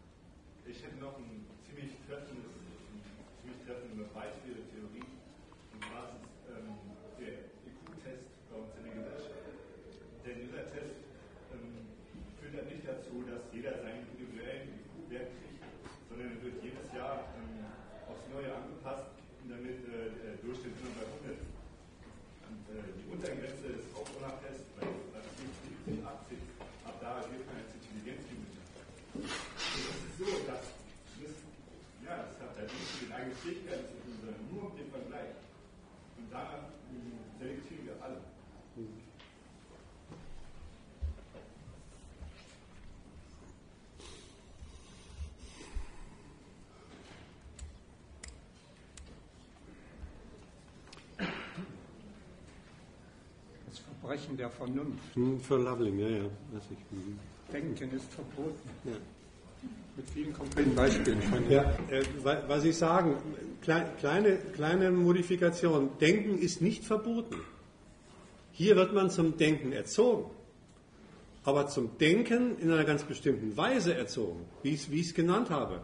Denken hat sich, das Denken, also die Benutzung des Verstandes, mit allen möglichen Anstrengungen, hat sich an dem Ziel zu orientieren, das, was rauskommt, muss mir in den Verhältnissen, in denen ich bin, nützen.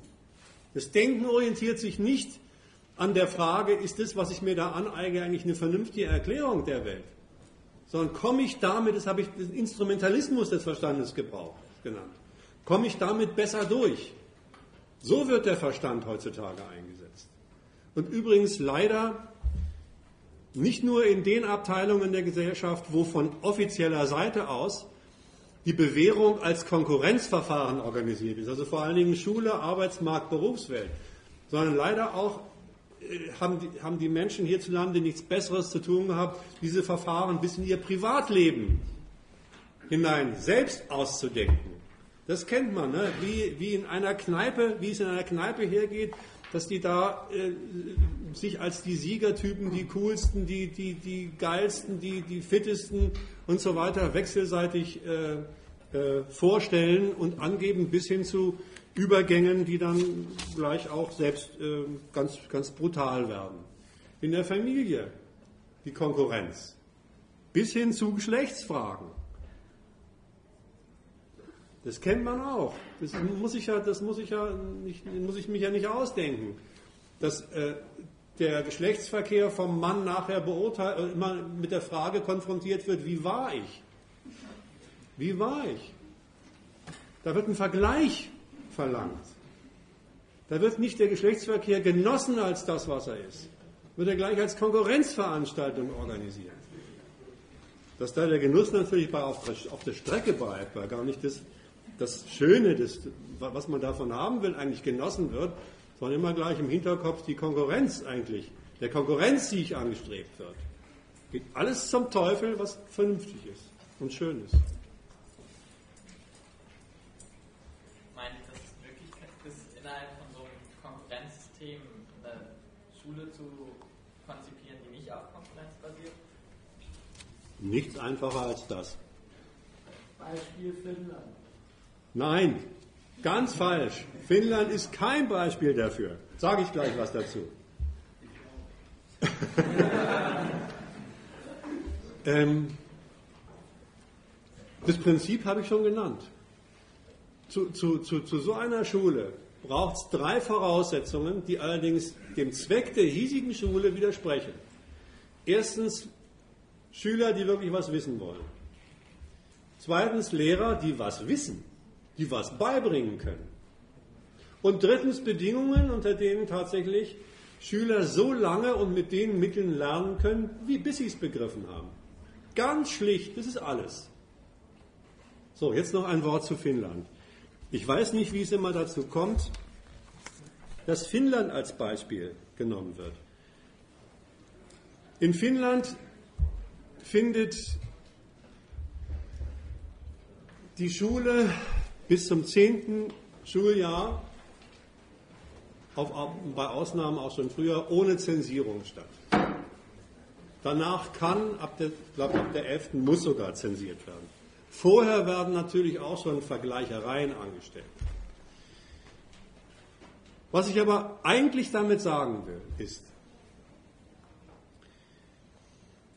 was ist denn eigentlich dann los, wenn die finnischen Schüler, die übrigens nach der 10. Klasse verteilt werden, auf Berufsschulen, auf Fachschulen und aufs Gymnasium, ist ja nicht so, dass die alle hundertprozentiges Abitur machen, die Verteilung findet dort auch statt.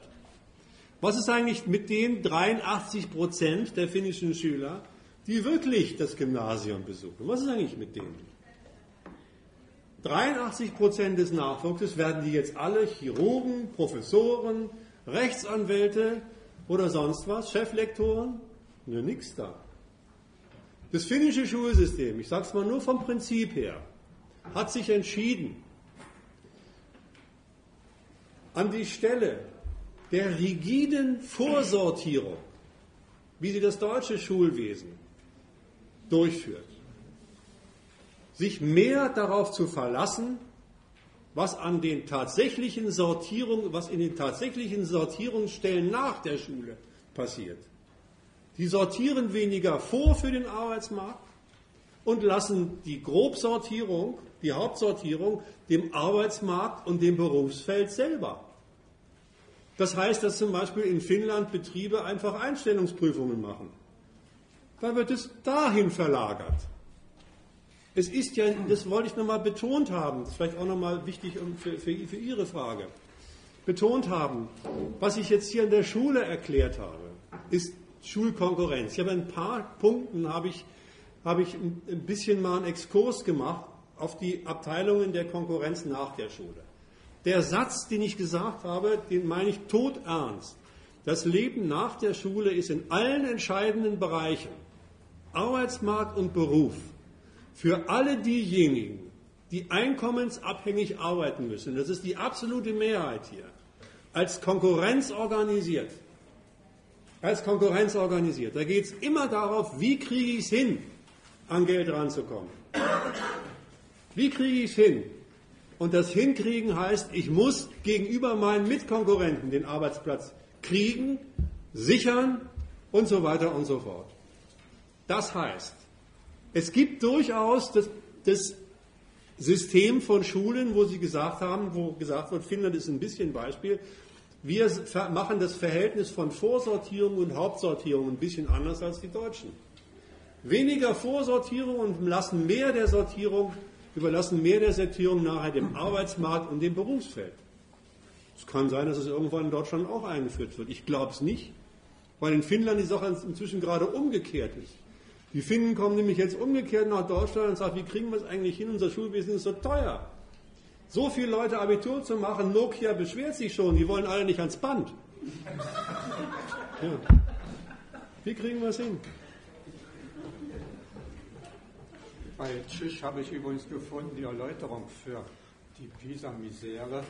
Sie hat gesucht, ob in Deutschland noch eine ähnliche Schule ist, wie sie das praktiziert und hatte wohl ein oder zwei gefunden, ich glaube eine Osnabrück und eine Mannheim. Und eine von den beiden war bei Pisa Weltbeste. Und die Finnen kommen genau dahin nach Deutschland und nehmen sich Deutschland als vor. Ich weiß aber auch gar nicht, ob es eigentlich erstrebenswert ist, im PISA-Ranking zu den Besten zu gehören. Da muss man sich mal ein bisschen genauer angucken, was da eigentlich für geistige Leistungen abgefragt worden sind. Das will ich jetzt nicht im Einzelnen anschauen, aber wenn man sich überlegt, das müssen ja offensichtlich Leistungen, geistige Leistungen sein, die in irgendeiner Weise das Produkt dieser Sorte Schule sind. Und es sind auch nur Schulen verglichen worden, die in ähnlicher Weise gestrickt sind, mit kleinen Unterschieden. Sonst wären sie gar nicht vergleichbar. Also muss das, was dort in Pisa abgefragt worden ist, immer schon seine Spuren bezogen auf das, was hiesiges Schullernen ist, in sich tragen. Ich würde zum Beispiel, nein, so rum nicht. Also, die, das muss man sich wirklich überlegen, ob das eigentlich ein Qualitätsmerkmal ist bei PISA vorne zu sein. Ich bezweifle das stark. Das heißt nämlich immer, ich bin vorne bei den Schulen, die es schaffen, die Schule organisiert als Leistungsvergleich, als Leistungstraining Resultate hervorzubringen, die, das ist ja eines der erklärten Ziele von, von PISA, Kompetenzen erzielen. Das ist ja das. Vielleicht dazu noch ein Satz, ich wollte es aber nicht ausführen. Kompetenzen zu erzielen. Was heißt denn das eigentlich? Wofür soll man denn da bitteschön kompetent sein? Soll man da Kompetenzen erwerben, die dazu führen, dass man sagt, das Konkurrenzsystem wollen wir abschaffen? Oder sollen das Kompetenzen sein, mit denen man in der Konkurrenz funktioniert? Kompetent für den hiesigen Laden. Und da will ich gar nicht Sieger sein. Das sagt aber garantiert keine Schule, keine Schulleiterin. Schulleiter. Stimmt. Ja. Das sagt garantiert keiner. Im Gegenteil. Im Gegenteil. Das ist ja, die ganze Schule ist ja, das ganze Schulwesen in Deutschland wird ja selbst nochmal verstärkt unter Konkurrenzbedingungen gesetzt.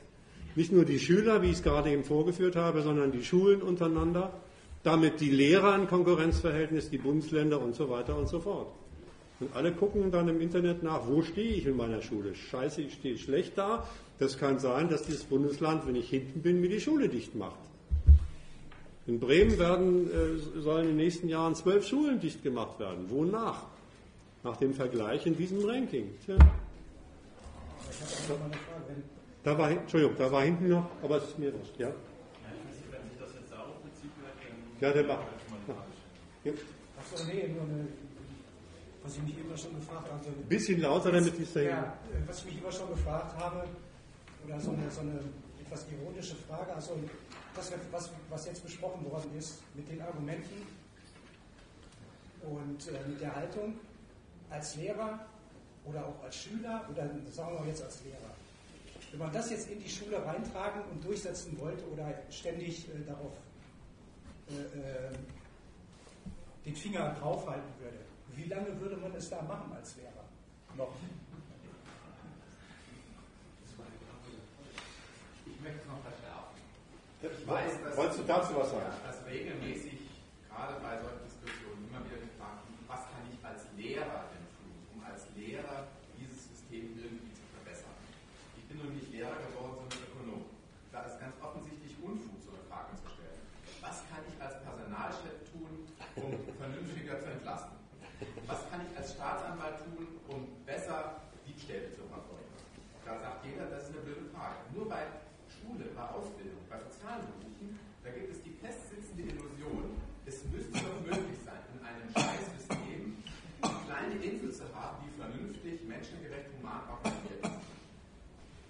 Wenn schon hinter die Leute für ein blödes Profitsystem ans Band gestellt werden oder eben als Abteilungsleiter die Leute ausfeuern müssen, da soll wenigstens vorher die Schule vernünftig organisiert sein. Das, passt nicht Ja, ja. zusammen. Nee, aber meine Frage war tatsächlich nur der Zeitrahmen, Lernen würde eine Gesellschaft voraussetzen, in der es auf Wissen für alle ankäme.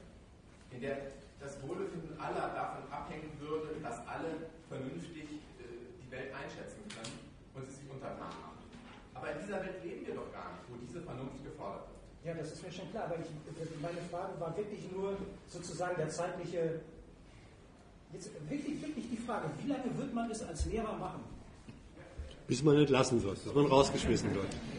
Ich, die, ich, ich, ich ähm, äh, will die Frage nicht beantworten, sondern ich will eine Voraussetzung der Frage mal ansprechen, die, die, die Sie vielleicht oder die du vielleicht gar nicht so mitgedacht hast. Bei der Frage ist unterstellt immer als Einzelner. Das ist doch die Krux. Immer als Einzelner. Ja, als Einzelner wirst du gleich rausgeschmissen oder ziemlich schnell oder hält der, Lehr der, der Schulleiter sich vielleicht noch was zugute, dass er das erst nach einem Jahr macht oder sonst was. Aber das ist doch die Krux, dass einem diese Frage überhaupt noch einfällt, ich als Einzelner, wie lange kann ich es machen? Tja, das ist die Krux. Neben dem, was er gesagt hat. Äh, Ich wollte noch mal jetzt ist doch folgende Sache. Also, Finnland hat im Prinzip im Endergebnis genau das gleiche System wie wir in Deutschland. Und es ist klar, wir können nicht die Schule als Insel, als Schutzinsel haben in einem kaputten System oder wie auch immer. Okay, aber natürlich haben wir Kinder, die wachsen heran. Ja. Und ich frage mich, ist es nicht von Vorteil, wenn ich diese Scheiße die quasi als Erwachsener mitmachen muss, möglichst spät erst mitmachen muss, ist es also nicht wirklich doch ein gewisser Vorteil, wenn diese Auslese nicht direkt so früh wie in Bayern nach der vierten Klasse oder Hamburg, sondern lieber etwas später bei der Berufsprüfung erfolgt, wo ich vielleicht als Mensch schon etwas älter und widerstandsfähiger und so weiter bin. Und daraus resultieren möglicherweise nicht die Konkurrenz so verinnerlicht habe, dass ich mal dahin kommen könnte vielleicht, dass man eben nicht alleine ist, sondern sich vielleicht Gruppierungen bilden, die dann möglicherweise gemeinsam vorgehen können. Also Finnland hat die höchste Selbstmordrate auf der Welt. Ja. Ja. Und das liegt nicht an der Dunkelheit in Finnland. Ich will, äh, Frage, die haben auch die meisten Käufer und Und- und die Dunkelheit. und die meisten Leser, Die meisten die meisten Leser, die größte Quote von Leuten, die sich Bücher ausleihen und so weiter. Ähm, ich, ich, will, ich will da was mal zu sagen. Es ist, also mir widerstrebt es ein bisschen angesichts der Kritik, die ich gerade vorgetragen habe. Mich jetzt hineinzubegeben in die Frage, wo, wo, wo, kann man, wie, wie kann man denn immer noch das, vielleicht das Beste draus machen? Wo ich sage, ich will gar nicht das Beste draus machen, weil da ist nichts draus zu machen. Jetzt ist aber sein Einstieg, ja, der ist natürlich Kinder. Na, nun sind sie mal da. Unterstellt. Aber mir passt nicht ganz die Vorstellung, mit der er argumentiert und sagt, naja, dann kann man sie ja vielleicht, bis sie dann in die Berufskonkurrenz eintreten, kann man sie ein bisschen von dies, aus diesem Verfahren raushalten. Ich behaupte, pff, das ist vielleicht eine schwierige Angelegenheit, weil die Kinder kommen heutzutage schon als kleine Konkurrenzmonster mehr oder weniger in die Schule. Wollen doch alle schon Superstar werden. Die wollen doch alle Superstar werden. Die gucken doch, die, die gucken nur das Fernsehen nur unter dem Gesichtspunkt an. Wie kann ich besser werden? Was sind meine Mittel, um mich durchzusetzen? In der Schule ist es doch fast umgekehrt, dass die Lehrer als Organisatoren der Konkurrenz dafür sorgen müssen, dass die Konkurrenz in dem Rahmen bleibt, der fürs Lernen funktional ist. Übrigens deswegen gibt es auch immer sowas wieder wie ähm, Gemeinschaftsveranstaltungen in der Schule.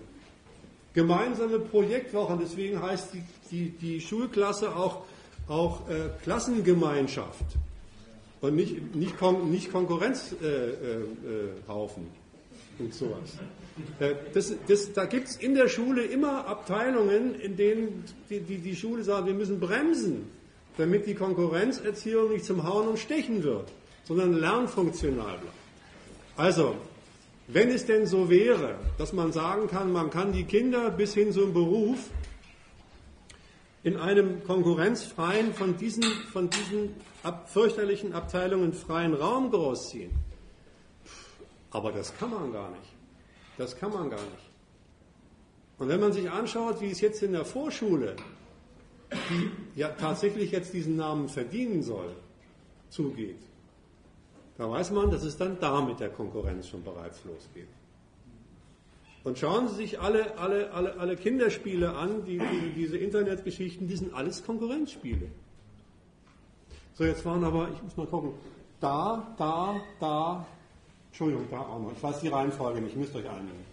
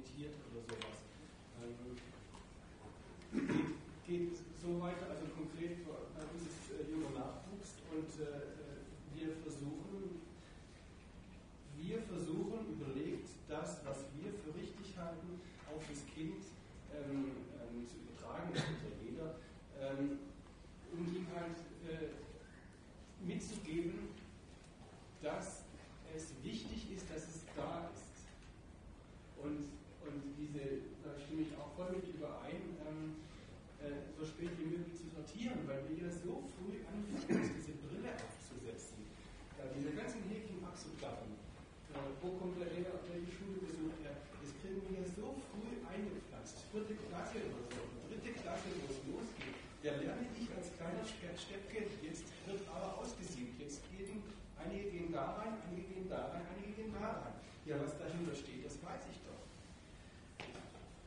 Mal. Entschuldigung, ich wollte gleich mal auf diese äh, eingehen. Es ist so, es gibt ein deutsches Ehepaar, das hat sich geweigert, sein Kind auf eine deutsche Schule zu schicken. Daraufhin wurde es natürlich, weil es eine deutsche Schulpflicht gibt, vom Staat angeklagt. Dieses Ehepaar hat jetzt politisches Asyl in den USA erhalten. Äh, die sind jetzt ausgewandert. Ob in den USA besser ist, ist was ganz anderes. Aber ich muss dem Herrn zustimmen. Es ist in der Tat auch so, dass viele eben vom Fernseher oder einer Vorschule so viel Konkurrenz schon von den Eltern oder von den Blind-Vorschülern äh, mitkriegen, dass man es schon gar nicht mehr ausrotten kann oder so. Wenn ich versuche, das Kind stark zu machen, dann werde ich es nicht mit Fernseher sitzen lassen. Das sind so Unterschiede, die mir sehr stark auffallen hier als in Berlin, als jemand, der aus dem Süden kommt. Äh, jetzt haben wir noch zufälligerweise verpasst, das Kind mit spätestens zwei Einzelkindergärtnern. Jetzt ist es erst mit drei. Das heißt, wir haben drei Jahre lang formen wir das Kind. Oh, oh, oh. Das finde ich hart, was Sie sagen. Sag mal was dazu, da war aber erst noch drüber. Ähm, ja, das sind die mehrere Sachen. Und das erste ist, was hier gerade aufgemacht wurde, wie ähm, äh, die Kausalitäten zu ziehen, von wegen Alkoholismus und Selbstmordraten in Finnland, äh, das in irgendeiner Weise auch das Bildungssystem äh, zu begründen. Nein, Wie nein. schwierig, würde ich äh, mit auflassen. Um Gottes Willen. Das zweite ist, äh, was irgendwie auch am Anfang schon von dem Referat kam, war so diese, diese Moralfloskel. Ich fasse das jetzt mal unter diesem äh, ohne Fleiß kein Preis mal zusammen.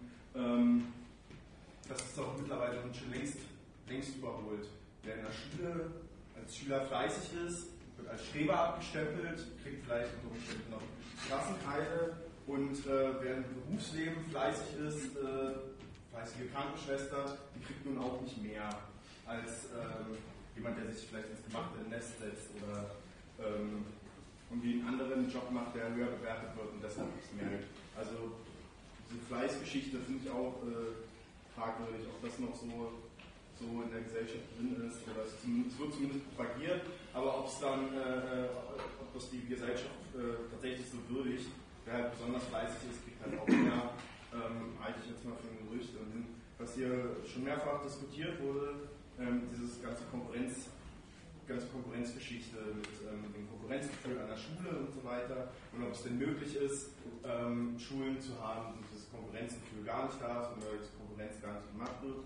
Da kam es ja hier, glaube ich, auch schon von Robert, glaube ich, durch, ähm, dass äh, wir hier ähm, eine konkurrenzgesteuerte Gesellschaft haben. Das heißt, äh, wenn wir äh, Schulen ohne Konkurrenz haben wollen, dann müssen wir halt unser System ja auch komplett ändern. Und ähm, das kam hier auch schon durch, das kriegt man halt nicht alleine hin. Wenn ich das als Lehrer alleine probiere, dann mache ich das vielleicht einen Monat, vielleicht ein halbes Jahr, aber spätestens dann sitze ich unter Umständen auf der Straße. Ähm, und da frage ich mich, ja, wo soll denn dieses Wir herkommen, wenn, wie Sie auch schon gesagt haben, an der Uni es so Leute gibt, die äh, die Bücher in den Bibliotheken verstecken oder ähm, Literaturlisten zurückhalten, statt es irgendwie mit, mit ihren Kommilitonen zu teilen. Ähm, wo soll denn dieses Wir-Gefühl herkommen, wenn am Ende dann doch bloß auch hier im Raum ja nur eine Handvoll sitzt, die sich mit diesem Problem auseinandersetzt und der Rest, äh, oder nicht der Rest, aber viele auch an der Uni ihren BA einfach runterstudieren und äh, mit ihren Scheuklappen da sitzen und dieses ganze Konkurrenzgefühl auch mitmachen. Naja, ihr macht doch den Anfang. Hier. Ihr organisiert Veranstaltungen gegen die Universitätslinie. Wenigstens habe ich euer Programm so verstanden. Das ist schon mal ein Anfang. Ein Anfang. Und wenn alle. Naja, nee. Das Aber ich will mal, Entschuldigung, es wird zu viel zu, zu ein paar Punkten was sagen. Ich fange mal von hinten nochmal an, das ist mir noch am, am präsentesten. Du hast mich, oder Sie haben mich missverstanden. Wenn Sie, wenn Sie das, was ich die, die elementare Dummheit genannt habe, mit meiner Leistung habe ich meinen Erfolg, habe ich mein Erfolgsmittel. Nur als eine Moralabtun. Nein, ich wollte was ganz anderes sagen.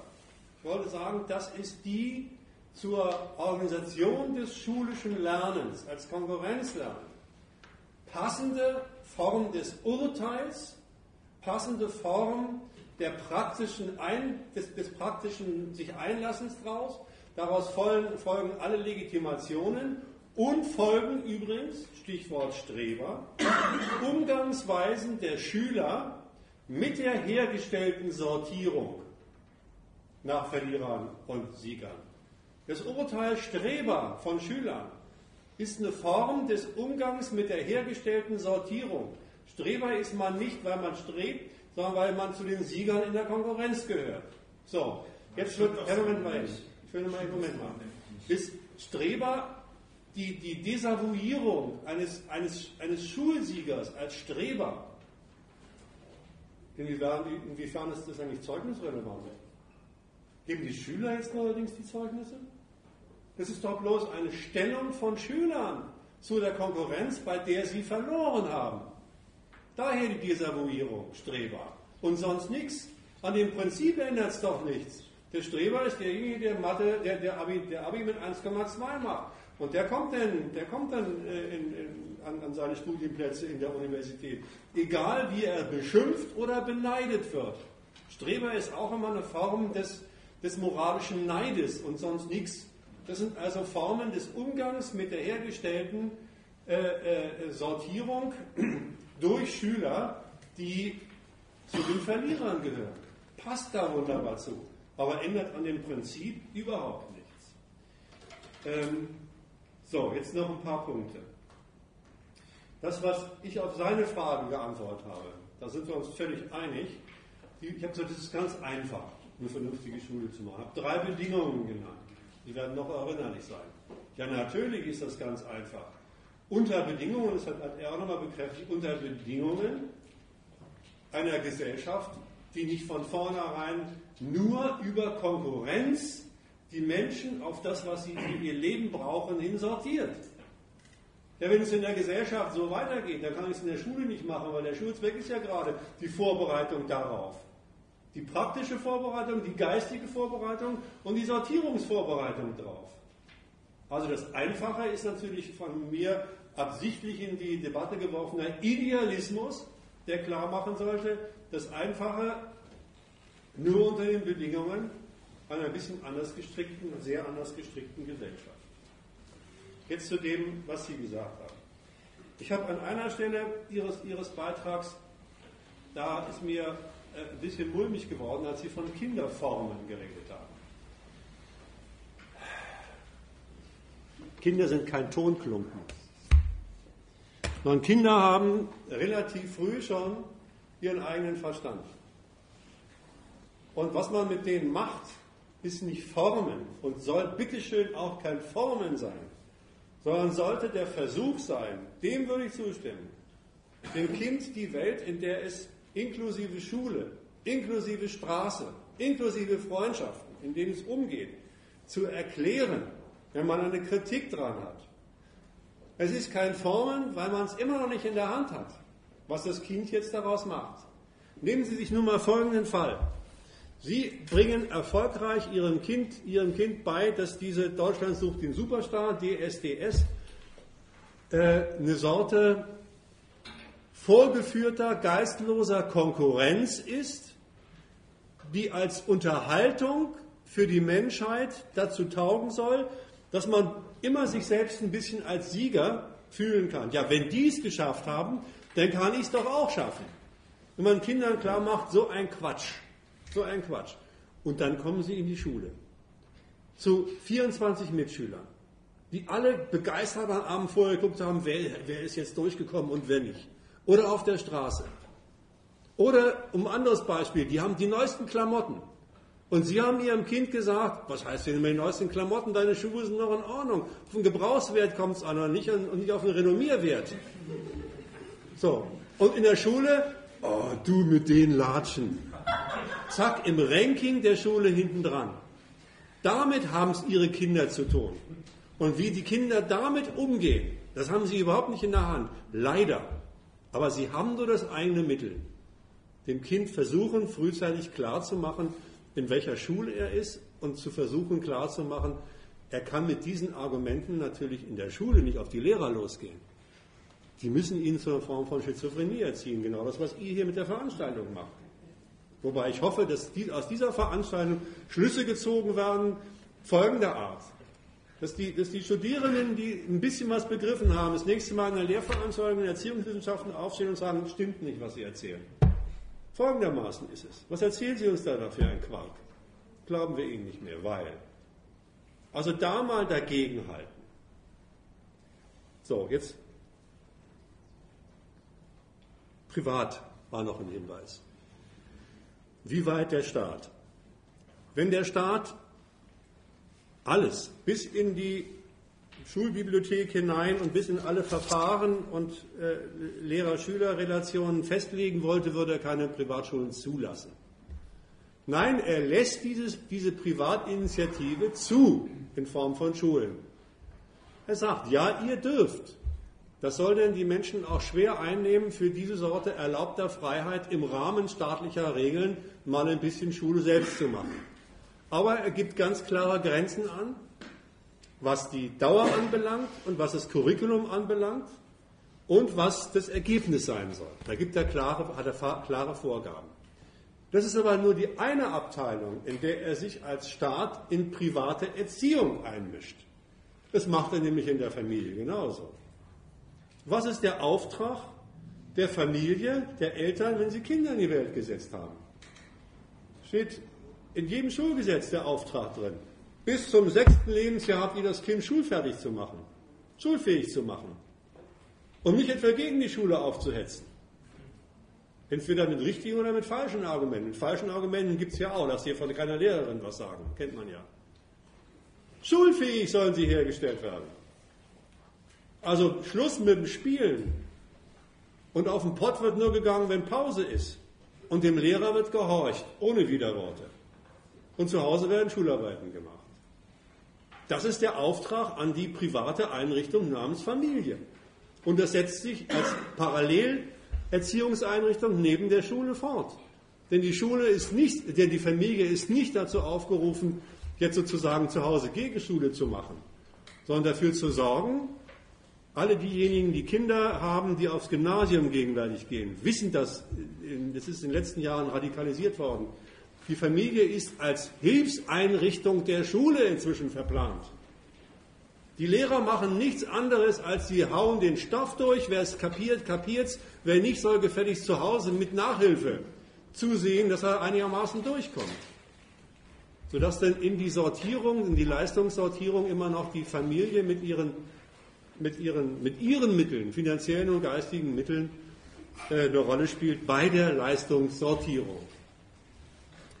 Das ist das Verhältnis von Staat zu privater Erziehung in diesen beiden Abteilungen. Ich glaube, ich hoffe, ich habe nichts vergessen von den Fragen. Jetzt kommt da hinten noch. Bitte übrigens schon noch eine methodische Nachricht.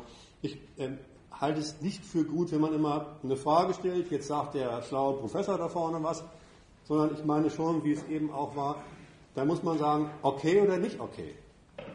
Nein, es leuchtet mir nicht ein, was Sie da gerade gesagt haben. Dann geht die Debatte los. Bitte.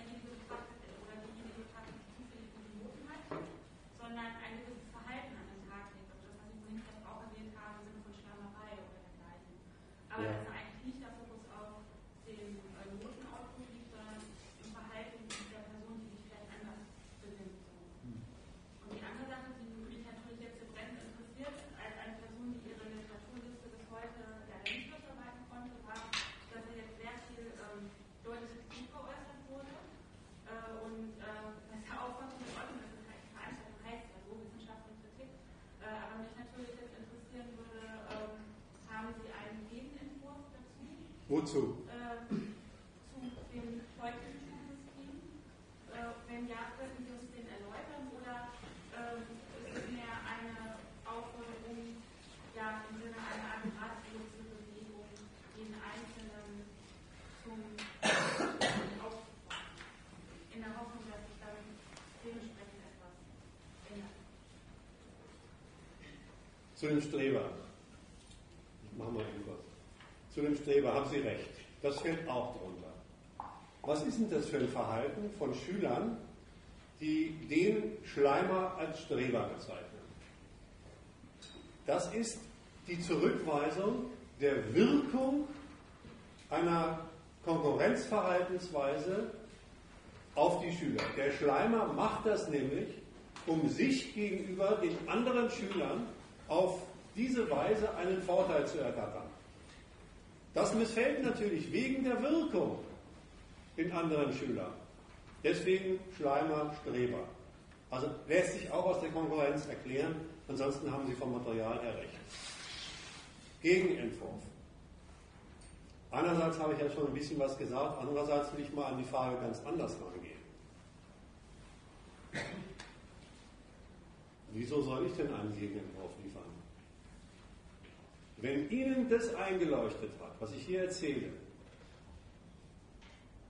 dann überlegen Sie gefälligst selber mit, wie vernünftige Schule geht. Wenn es Ihnen nicht eingeleuchtet hat, muss ich auch keinen Gegenwurf erzählen. Da kommt hier sowieso nicht an. Einfach aus Interesse, das würde nicht ansprechen. Nee, das reicht mir nicht. Aus Interesse reicht mir nicht. Schauen Sie, ich will Ihnen das nicht, ich will Ihnen das nicht unterstellen, aber diese Frage nach dem Gegenentwurf, nach der Alternative und so weiter, die kriege ich in jedem Vortrag, den ich halte, in dem ich mich kritisch mit Schule oder sonst was befasse, meistens sogar ziemlich am Anfang zu hören. Ja, was ist denn Ihre Alternative? Was ist denn Ihr Gegenentwurf? Diese Frage kann eine richtige und eine falsche Motivation haben.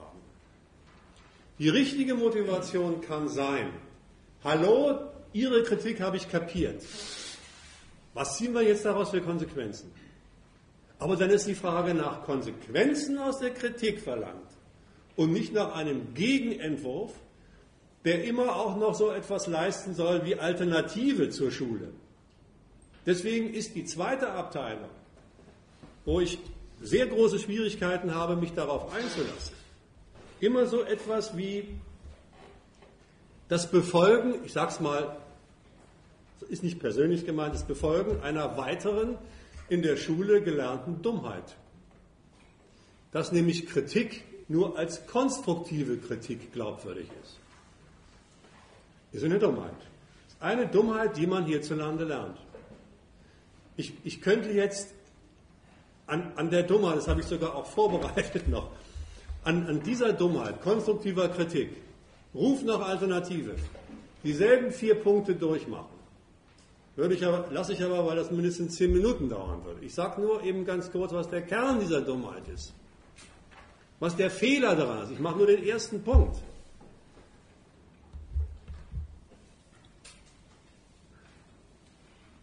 Ob eine Kritik konstruktiv ausfällt, also eine Alternative zum Resultat hat oder destruktiv ausfällt, hängt doch an der durchgeführten Kritik und kann doch nicht schon vorher feststehen.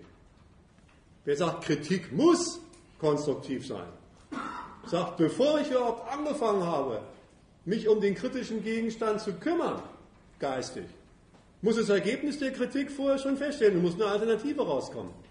Na, nix da.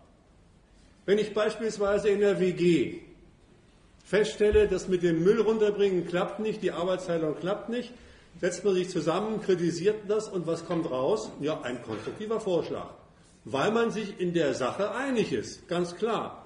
Aber nehmen Sie sich jetzt mal Folgendes vor. Bitte aufpassen, jetzt wird es heikel. Ich kenne das schon, die Reaktion auf dieses, dieses Argument. Ich kritisiere den Holocaust. Wer kommt auf die Idee zu sagen, sagen Sie mir mal eine Alter, konstruktive Alternative zum Holocaust? Ne? Das ist doch völlig klar. Ist doch völlig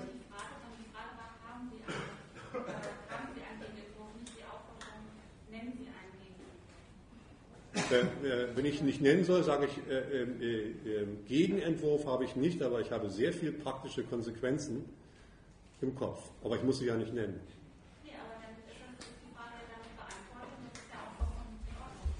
Das, das wäre alles. Sie wollen nur wissen, ob ich habe. Sie wollen es nicht hören.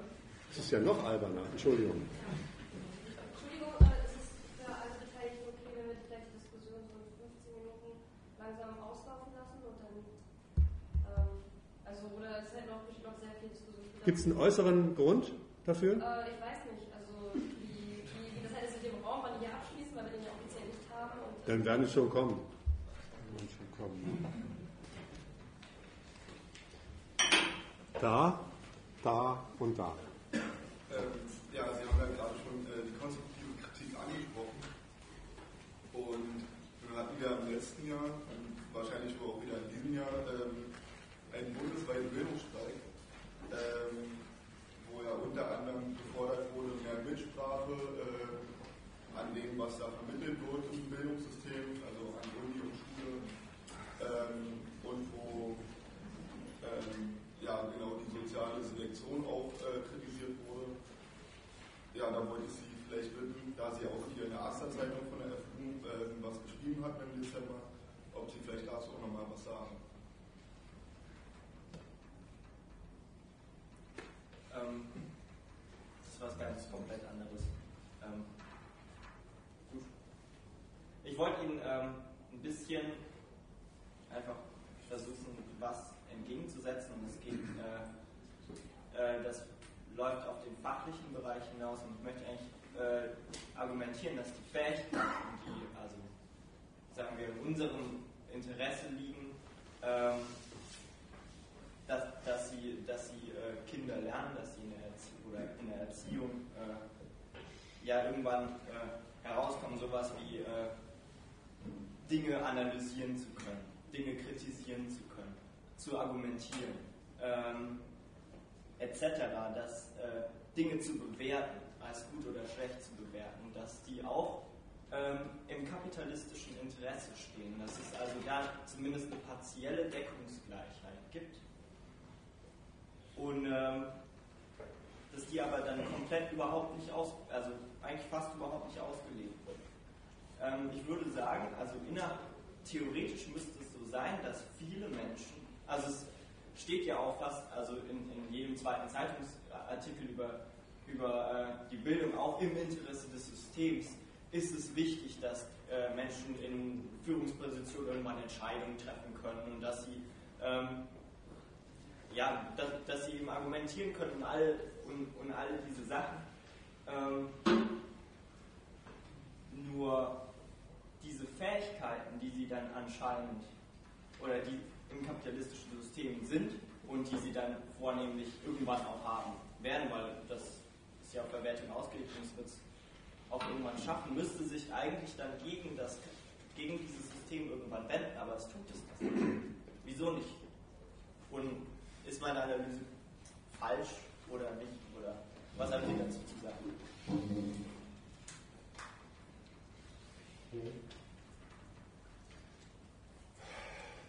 Dazu? Dazu? Natürlich will dieses System entscheidungsfreudige Generäle in Kundus. Natürlich will dieses System und kriegt es auch entscheidungsfreudige Personalschluss bei Daimler. Dass Entscheidungen getroffen werden, ist doch nicht das Schlimme, sondern für welche Ziele und Zwecke äh, mobilisieren Leute im Kopf. Und da gehe ich zurück zu dem, was ich vorhin schon gesagt habe, und auch zu deiner Adoptivengeschichte. Diese Gesellschaft hat genau die Schule, die sie braucht, dafür so, wie sie strukturiert ist. Für die Scheißzwecke, die in dieser Gesellschaft gelten. Und wenn man eine andere Schule will, dann braucht man einen anderen Staat, eine andere Gesellschaft, weil dieser Staat determiniert, wie unter anderem Ausbildung passiert. Von den Schulen, von der Vorschule über die Unis bis zur Erwachsenenbildung. Dieser Staat organisiert, es genau so, wie es jeweils für sinnvoll erachtet dafür, was seine Staatszwecke sind. Beck hat darauf hingewiesen, dass vor ein paar Jahrzehnten auch einmal aufgefallen ist, oh, um die Franzosen fertig zu machen, brauchen wir wohl mehr Ingenieure. Also wurden mehr Ingenieure produziert. Jetzt stellt man seit ein paar Jahren fest, Mann, ey, so viel äh, Facharbeiter brauchen wir gar nicht, Hartz IV ist angefragt. So kann auch die Schule aussehen. Das schwankt natürlich entsprechende Konjunkturen der internationalen Konkurrenz und den Einschätzungen der Mächte in diesem Staat, äh, wie sie das hin organisieren wollen. Aber wenn man an den Auswirkungen im Kindergarten, der Schule, in der Uni dann was auszusetzen hat, dann ist es relativ müßig, sich zu fragen, wie man angesichts dieses felsenfest dastehenden Staates mit einer massenhaften Zustimmung äh, für die Politik, die er den Leuten auch oktroyiert, von denen, die davon betroffen sind, wie man ausgerechnet in so einer Situation versucht, den Kindergarten besser zu machen oder eine bessere BWL-Ausbildung zu finden. Das ist relativ schwierig. Man sollte sich eher darüber machen, was Fleck vorher relativ allgemein abstrakt äh, formuliert hat, was für Konsequenzen folgen aus einer vernünftigen Kritik des Bildungswesens, des Schulwesens, wenn man erkannt hat, wer mit welchen Zwecken das so hinorganisiert, dann ergeht es doch auch offensichtlich, meine ich jedenfalls recht schnell, äh, was für Konsequenzen daraus folgen, was man Leuten beibringen muss, wogegen sie sich zusammenschließen müssen. Denn diesen Staat äh, und die äh, herrschende Klasse dieser Gesellschaft zu stürzen, ist etwas, das macht nicht ein einzelner Grundschullehrer in Freising. Ich will nochmal noch mal, äh, noch eine Ergänzung zu, zu Ihnen was sagen. Den Beispielen, die er gebracht hat, kann man äh, etwas entnehmen. Er hat nämlich Beispiele gebracht äh, aus gesellschaftlichen Bereichen, in denen es um Führungsfunktionen im Bereich der Ökonomie, staatlicher Herrschaft, Bildungswesen und so weiter. Ja, da sind all diese Qualifikationen natürlich verlangt. Entscheidungen, analysieren, bewerten, kritisieren. Aber mit welchem Inhalt, mit welchem Maßstab und mit welchem Zweck? Ein Personalchef muss von morgens bis abends Entscheidungen treffen. Dafür muss er vorher bewertet haben, und die Bewertungskriterien muss er vorher analytisch überprüft haben und dabei auch durchaus bestimmte Bewertungskriterien kritisch zurückgewiesen haben, damit er die Belegschaft nachher zusammenstellen kann, die optimal ist für den, für den Betrieb. So, jetzt hat er die Belegschaft. Was ist denn jetzt mit der Belegschaft eigentlich los? Was braucht denn die davon? Das Produkt dieser Sortierung, die, als Schule, die in der Schule als Vorsortierung passiert, habe ich nicht weiter verfolgt, weil das wäre zu weit gegangen. Ist doch die Sortierung, ich sage es mal simpel, nach solchen Menschen, die tatsächlich dem Sprachgebrauch nach zur Elite gehören, das heißt Führungsfunktionen im Bereich von Staat und Ökonomie ausüben und der großen Masse. Und die große Masse, die braucht jene Qualifikationen, nur ausgesprochen begrenzt, so begrenzt, damit sie in ihrem Job und als Staatsbürger einigermaßen funktionieren. Sie müssen zum Beispiel die Entscheidung fällen, ähm, na, Sie müssen eigentlich wenig Entscheidungen fällen. Fällen eigentlich wenig Entscheidungen. Aber kritisieren dürfen Sie sehr viel.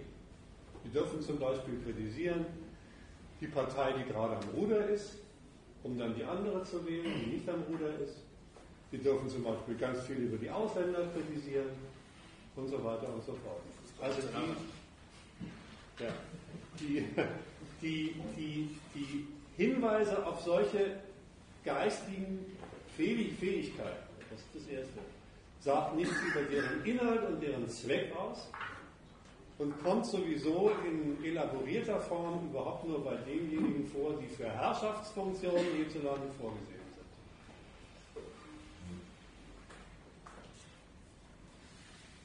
Damit ist die Frage, die Sie gestellt haben, warum werden diese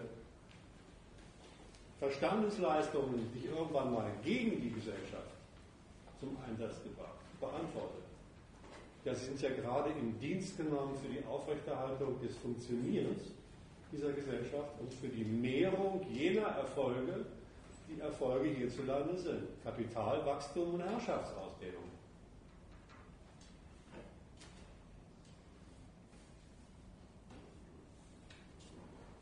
Habe ich, ich weiß nicht genau, irgendwas vergessen? Ach, Bilderbeschreibung.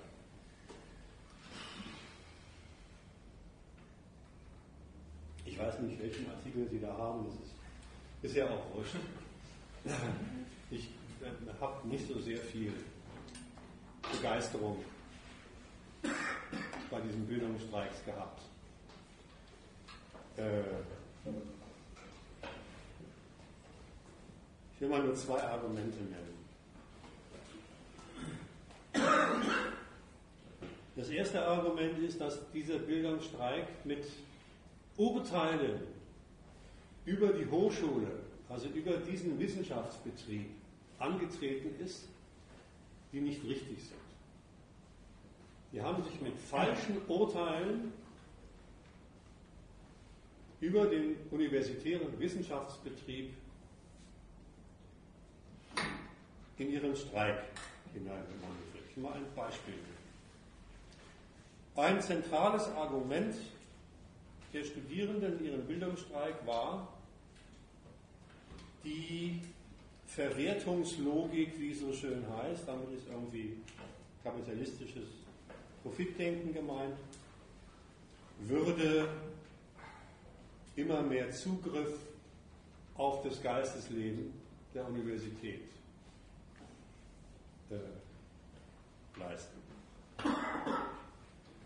Wenn sowas gesagt wird, frage ich mich immer, wie denn eigentlich die kapitalistischen Unternehmen, die es ja nun schon fast 200 Jahre gibt, an all die naturwissenschaftlichen Erkenntnisse, die sie in Technologie umgesetzt haben, die dann in Waren, in Gebrauchswert, also verkaufbare Güter und Maschinen umgesetzt worden sind, rangekommen sind. Das sind alles Produkte universitärer Geistesleistung. Die Universität ist von Anfang an, sowohl in den naturwissenschaftlichen Bereichen als auch mit einer bisschen anderen Stoßrichtung in den geisteswissenschaftlichen Bereichen, ein Zulieferbetrieb für die Wirtschaft für die Ökonomie, in der Wissen hierzulande produziert wird. Das ist keine neue Errungenschaft und das war schon immer so. Und Studenten haben was Falsches im Kopf, wenn sie sagen, dies sei sozusagen der, jetzt würde der Zugriff, die Freiheit der Universität zerstören. Das ist eine.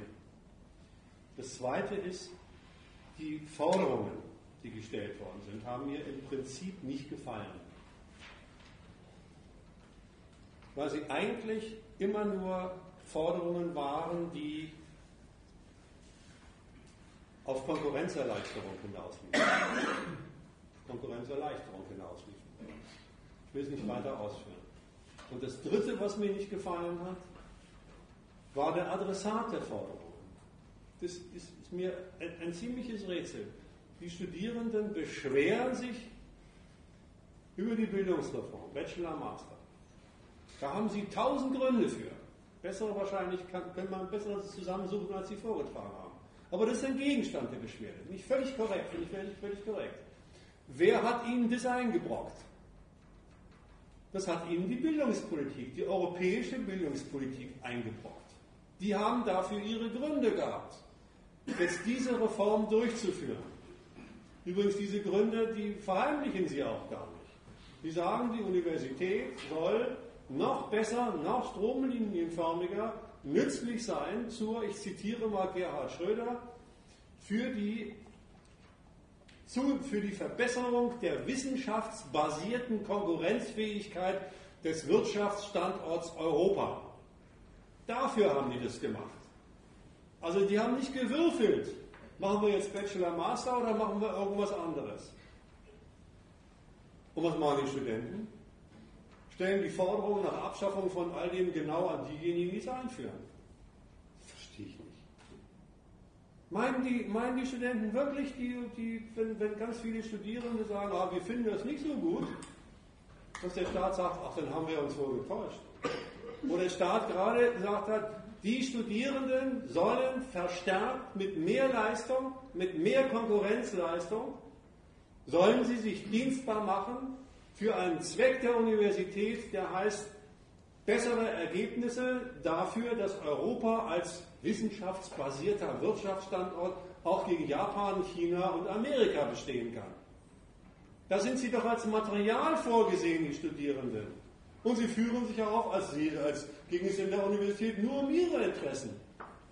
Eine totale Verkennung der Zwecke des Veranstalters dieser Reform. Das sind die drei Punkte, das sind drei Punkte, wo, wo, mir dieser Streik nicht gefallen hat. Ich sage allerdings auch einen Punkt, der mir gefallen hat. Am meisten hat mir gefallen, wenn ich gemerkt habe, ich bin in den Streiks regelmäßig rumgekommen, eingeladen worden. Das hat mir natürlich auch gefallen. Rumgekommen bin und gemerkt habe, dass dieser Streik immer auch Gelegenheit war, von Studenten, die haben sich mal eine Pause vom Studieren genommen, um sich der Frage zuzuwenden, was ist ja eigentlich los in dieser Universität?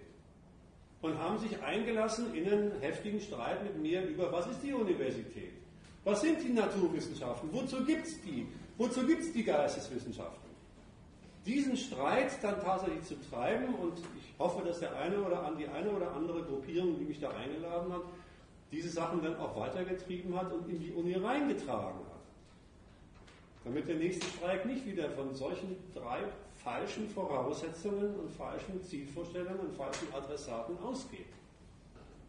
Es gibt also von einigen deiner Veranstaltungen Mitschnitte, zum Beispiel von der Veranstaltung in Wien, hier in Deutschland, der Leipziger Geschichte äh, und äh, die Diskussion, die du in Leipzig gehabt hast im letzten Jahr, kann man auch äh, also auf den einschlägigen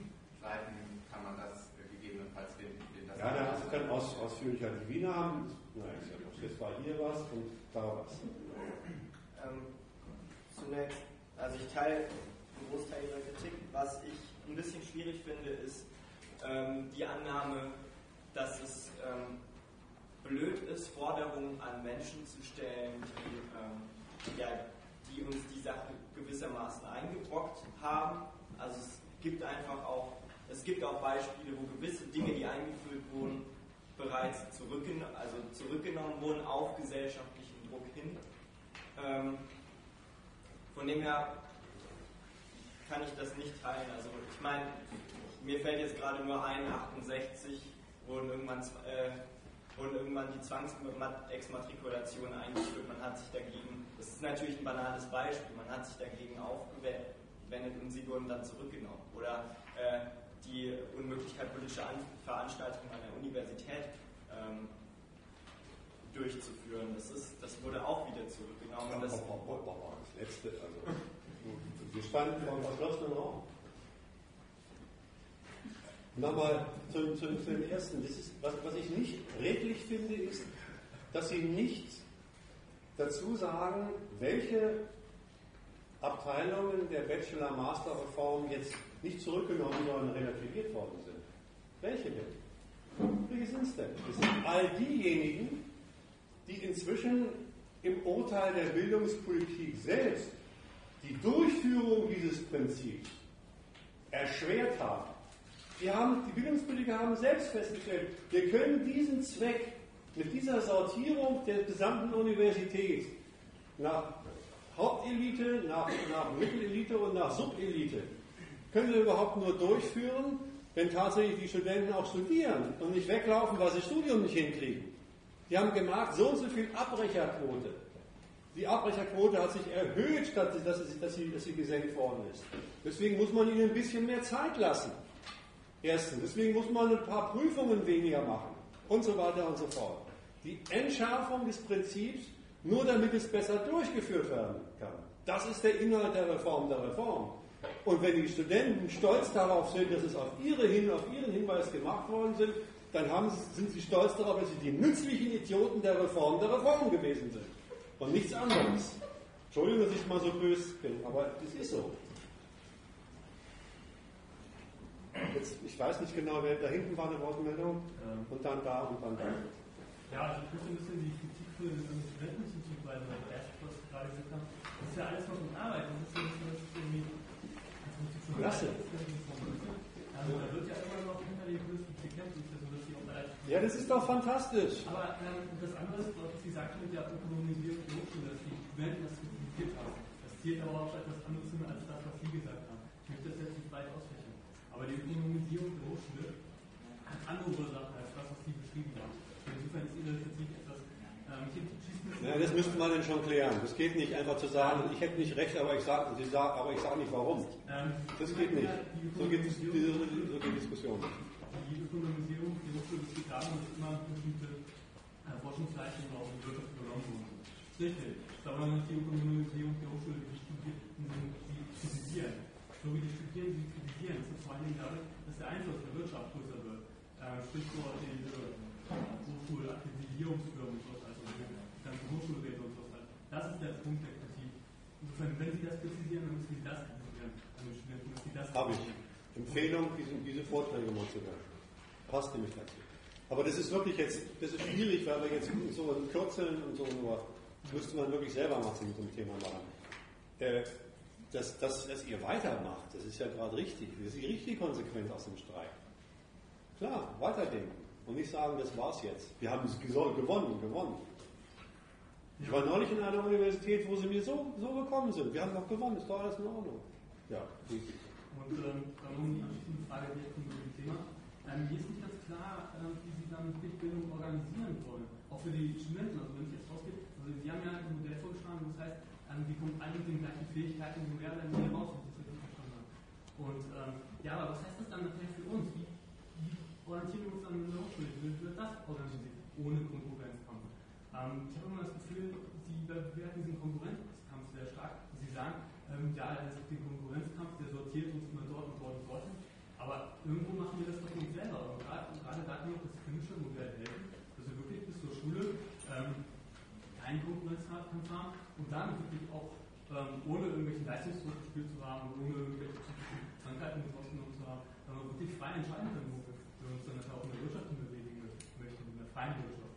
Und das, da ist Modell schon, sehr hilfreich. Also ähm, ich finde, es ist nicht so zwingend zu sagen, dass das Konkurrenzmodell uns immer so einschränkt. Ähm, ich will dazu sagen, dass diese Idee davon, die Konkurrenz abzuschalten,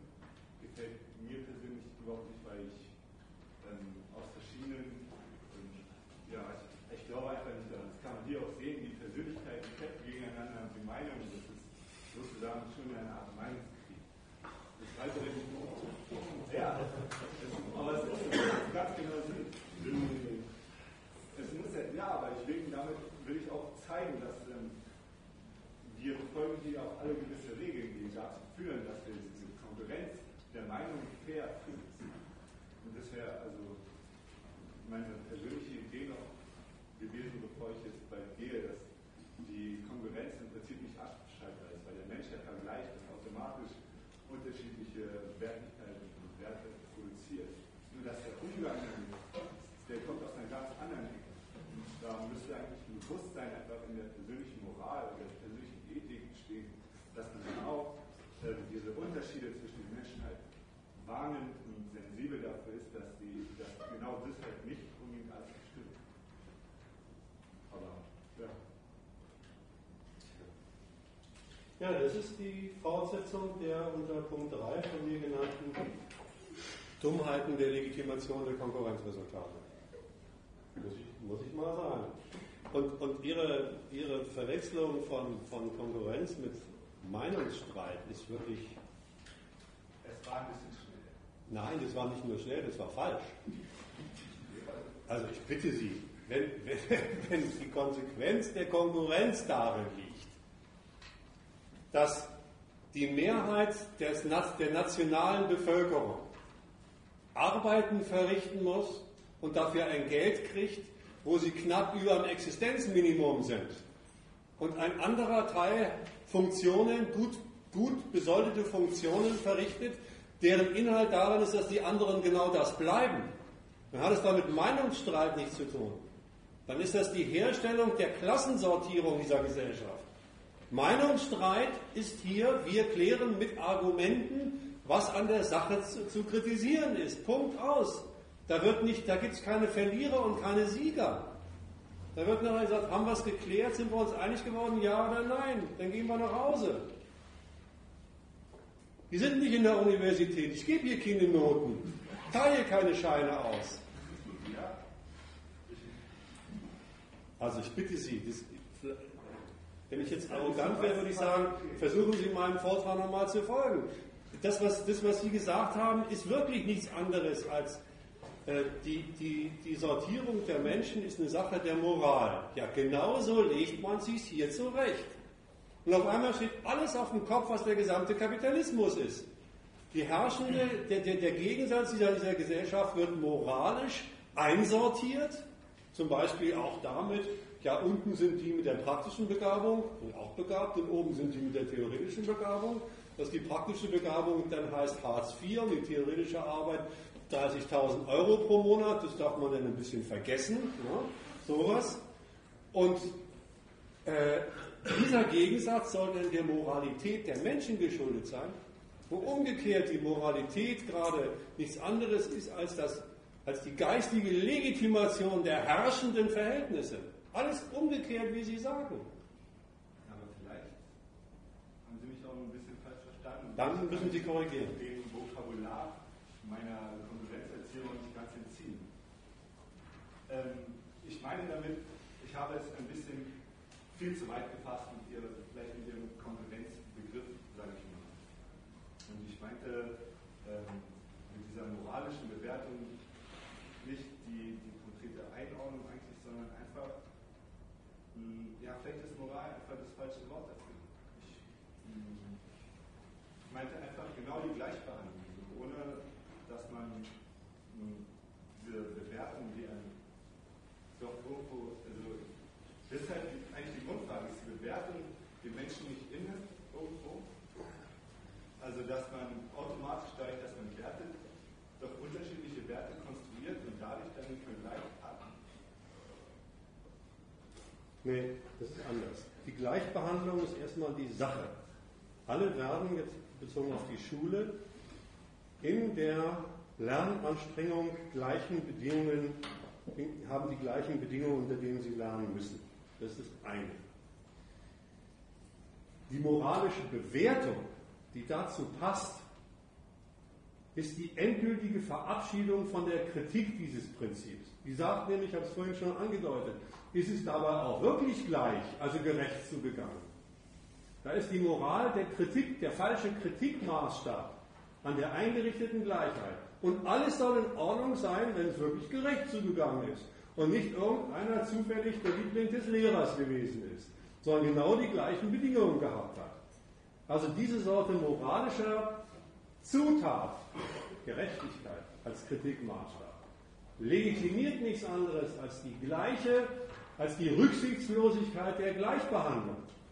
Rücksichtslosigkeit gegenüber der Herkunft und gegenüber den Besonderheiten, äh, die jeden einzelnen Lerner auszeichnen. Alle gleich behandelt, rücksichtslos. Und die Moral sagt, ja, wenn es gerecht ist, ist es gut. Also, dafür taugt Moral. Nur dafür taugt Moral. Nichts Gutes. Also, aber die Menschen sind doch unterschiedlich. Ja, eben. Ja, ja sind sie. Und die, und die Schule sagt, alle gleich behandeln. So geht Leistungsvergleich. Damit nachher Unterschiede rauskommen, muss man sie gleich, muss man sie gleich behandeln. Es kommen ja keine Unterschiede raus. Das ist Chancengleichheit. Nein, nicht, nicht aufgeben.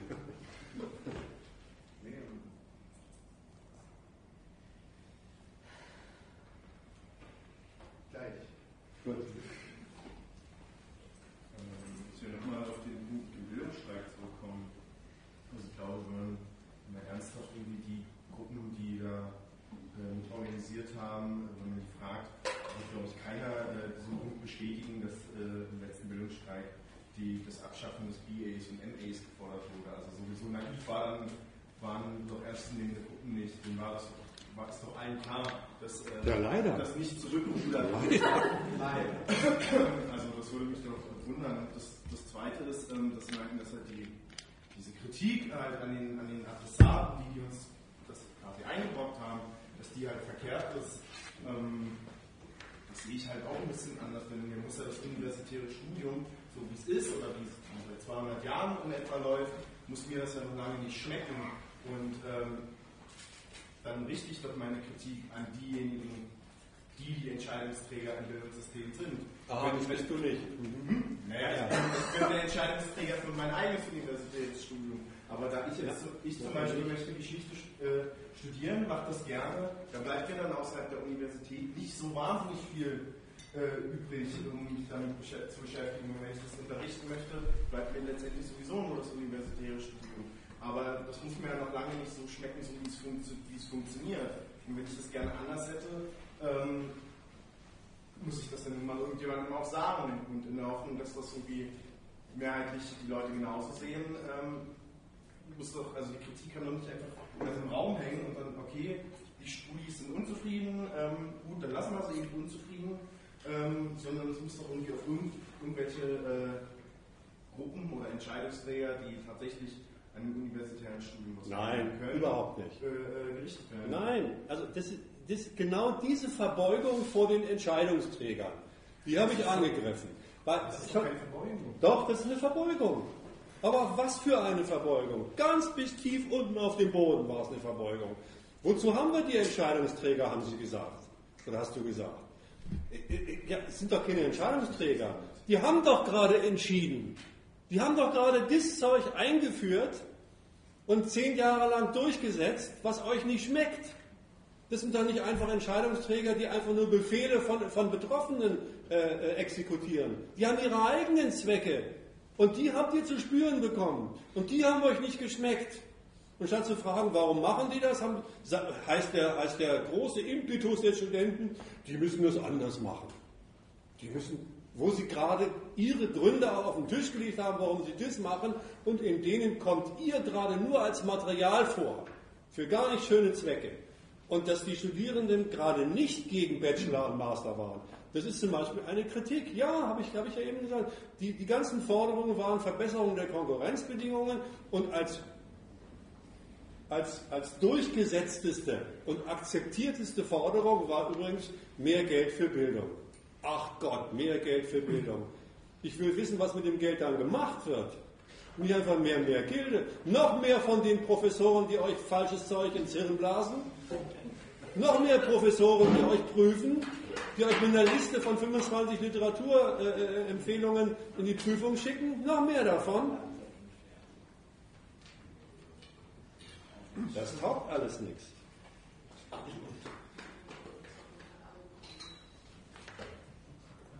So, jetzt hat er sich nochmal. Ja, ich fasse mal kurz zusammen, was ich eigentlich sagen will.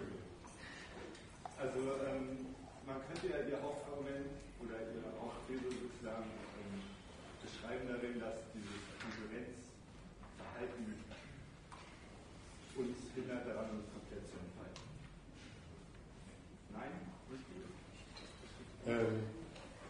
die, die Erziehung zu einem komplett entfalteten Konkurrenzsubjekt. Ja, was hier gemacht wird. Also Sie bewerten es. Ja, sicher. Tauglich für, diese, für, diese, für dieses Konkurrenzsystem.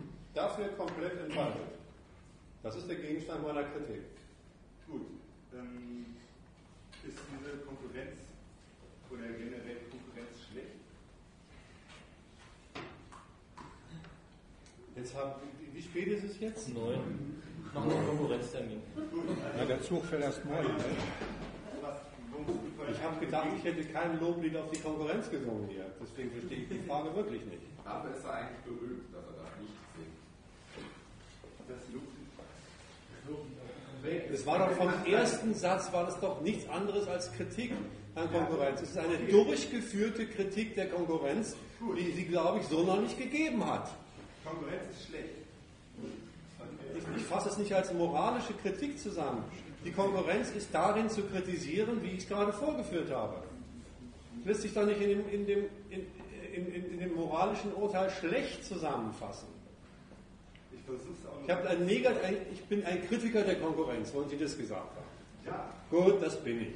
Mit den Argumenten, die ich vorgetragen habe. Weiter. Gut. Dann war, also, dann wollte ich sozusagen auch nochmal zum Verständnis bringen, dass Konkurrenz dem Menschen irgendwo inne ist, dadurch, dass er vergleicht. Ja, ja. Okay. Das war der Punkt vorhin. Dann dazu wollte ich eigentlich nur sagen, also anstatt der Moral würde ich jetzt eher Respekt sagen. Also dass man illustriert mich ein bisschen. Dass man ähm, ja als oder oder vielmehr ist meine Frage, was man als Gegenpol zu dem eigenen innewohnenden Konkurrenzverhalten denn hätte. Hopp, hopp, hopp, hopp, hopp. Widerspruch. Jetzt müssen Sie sich schon mal entscheiden. Wenn Sie sagen, die Konkurrenz ist sozusagen liegt dem Menschen inne, dann kann man gar nichts anderes machen. Dann liegt es ja dem Menschen inne. Moment, das ist aber, ja, das ist halt irgendwo mein Punkt, dass ich das nicht, also, Ich habe Sie bloß auf den Widerspruch in Ihrer Argumentation aufmerksam gemacht. Sie müssten mir sagen, die Konkurrenz liegt dem Menschen inne, wohnt dem Menschen inne, deswegen geht gar nichts anderes als das. Übrigens, das war einem, eins meiner Argumente, wo ich dachte, so wird Konkurrenz legitimiert. Übrigens, die Kritik daran ist auch ganz einfach. ja, Die ist ganz einfach. Komischerweise gibt es immer welche, die müssen auf die Konkurrenz aufpassen. Die müssen sie einrichten. Die sind offensichtlich von dieser Menschennatur befreit. Schicken andere in die Konkurrenz, aber passen auf die Konkurrenz auf. Ja, was denn nun? Menschennatur ist ja nur Menschennatur. ja, So einfach ist die Widerlegung. ich weiß immer nicht, wie das andere Ich hätte halt nur einfach gedacht, dass ich die, also, dass die Konkurrenz nicht als irgendwas noch im Gleichgewicht ist. Aber hast du jetzt richtig Ach, verstanden? Das an sich, ich denke, irgendwie. Erinnern, ich weiß nicht, ob Sie den ganzen Vortrag über da waren. Erinnern Sie sich sage, die Konkurrenz ist die Sortierung nach Siegern und Verlierern und das hat existenzielle Konsequenzen. Was, wo ist denn da das Gleichgewicht? Die Mehrheit des Nachwuchses wird unter Beteiligung aller Schüler von weiterführender Bildung ausgeschlossen. Landet in der Hauptschule. 20 Prozent von denen kriegen nicht mal eine Lehre. 18 Prozent von denen gehen gleich in Hartz IV. Wo haben Sie denn so ein Quatsch her ausgeglichen? Ich meine, Entschuldigung, jetzt werde ich richtig böse. Ich meine nur für die eigene Persönlichkeit. Man muss doch damit arbeiten. Genau, jetzt sind wir beim Muss. Ich glaube, Sie wollten gar nicht verstehen, oder? Also, Bitte? Es kommt mir vor, als ist es irgendwie so, ein, äh, irgendwie so eine Demonstration, dass Sie irgendwie widerlegen wollen in, in irgendeiner Hinsicht, aber es geht gar nicht ums Verstehen. Versuchen Sie mal zu verstehen, bitte. Das kommt mir vor. Ich dachte, ich, dachte, ich hätte ihn verstanden. Ja, aber lassen Sie mal ausreden vielleicht mal. Das ist ein bisschen ungleich. Immer, Also, immer. dass es dann um die Gleichheit geht, ist jetzt die Situation ungleich. Eine Gleichheit, ich bin ja auch kein Freund von Gleichheit, das sollte auch klar deutlich geworden Das war sein. ein Stichwort, deswegen. Ja, bitte immer ausreden lassen. Wenn, er, wenn ich falsch verstanden habe, dann soll er sagen. Die, also, können wir uns darüber einigen, dass die Konkurrenz den Menschen auch, ohne dass es extra forciert wird, irgendwo Nein. Gut. Dann können wir uns vielleicht darauf einigen, dass der Vergleich zwischen Menschen funktioniert. Auch das nicht. Natürlich, es soll ja auch wieder systematisiert. Nein, nein, nein, nein. Vergleich und Konkurrenz ist nicht dasselbe. Habe ich auch erklärt. Na gut, dann kann ich das sagen. Also ich habe jetzt das Gefühl, hier gibt es noch so ein paar äh, private Konflikte und die Stimmung wird auch schlechter. Also Wenn es auf die Stimmung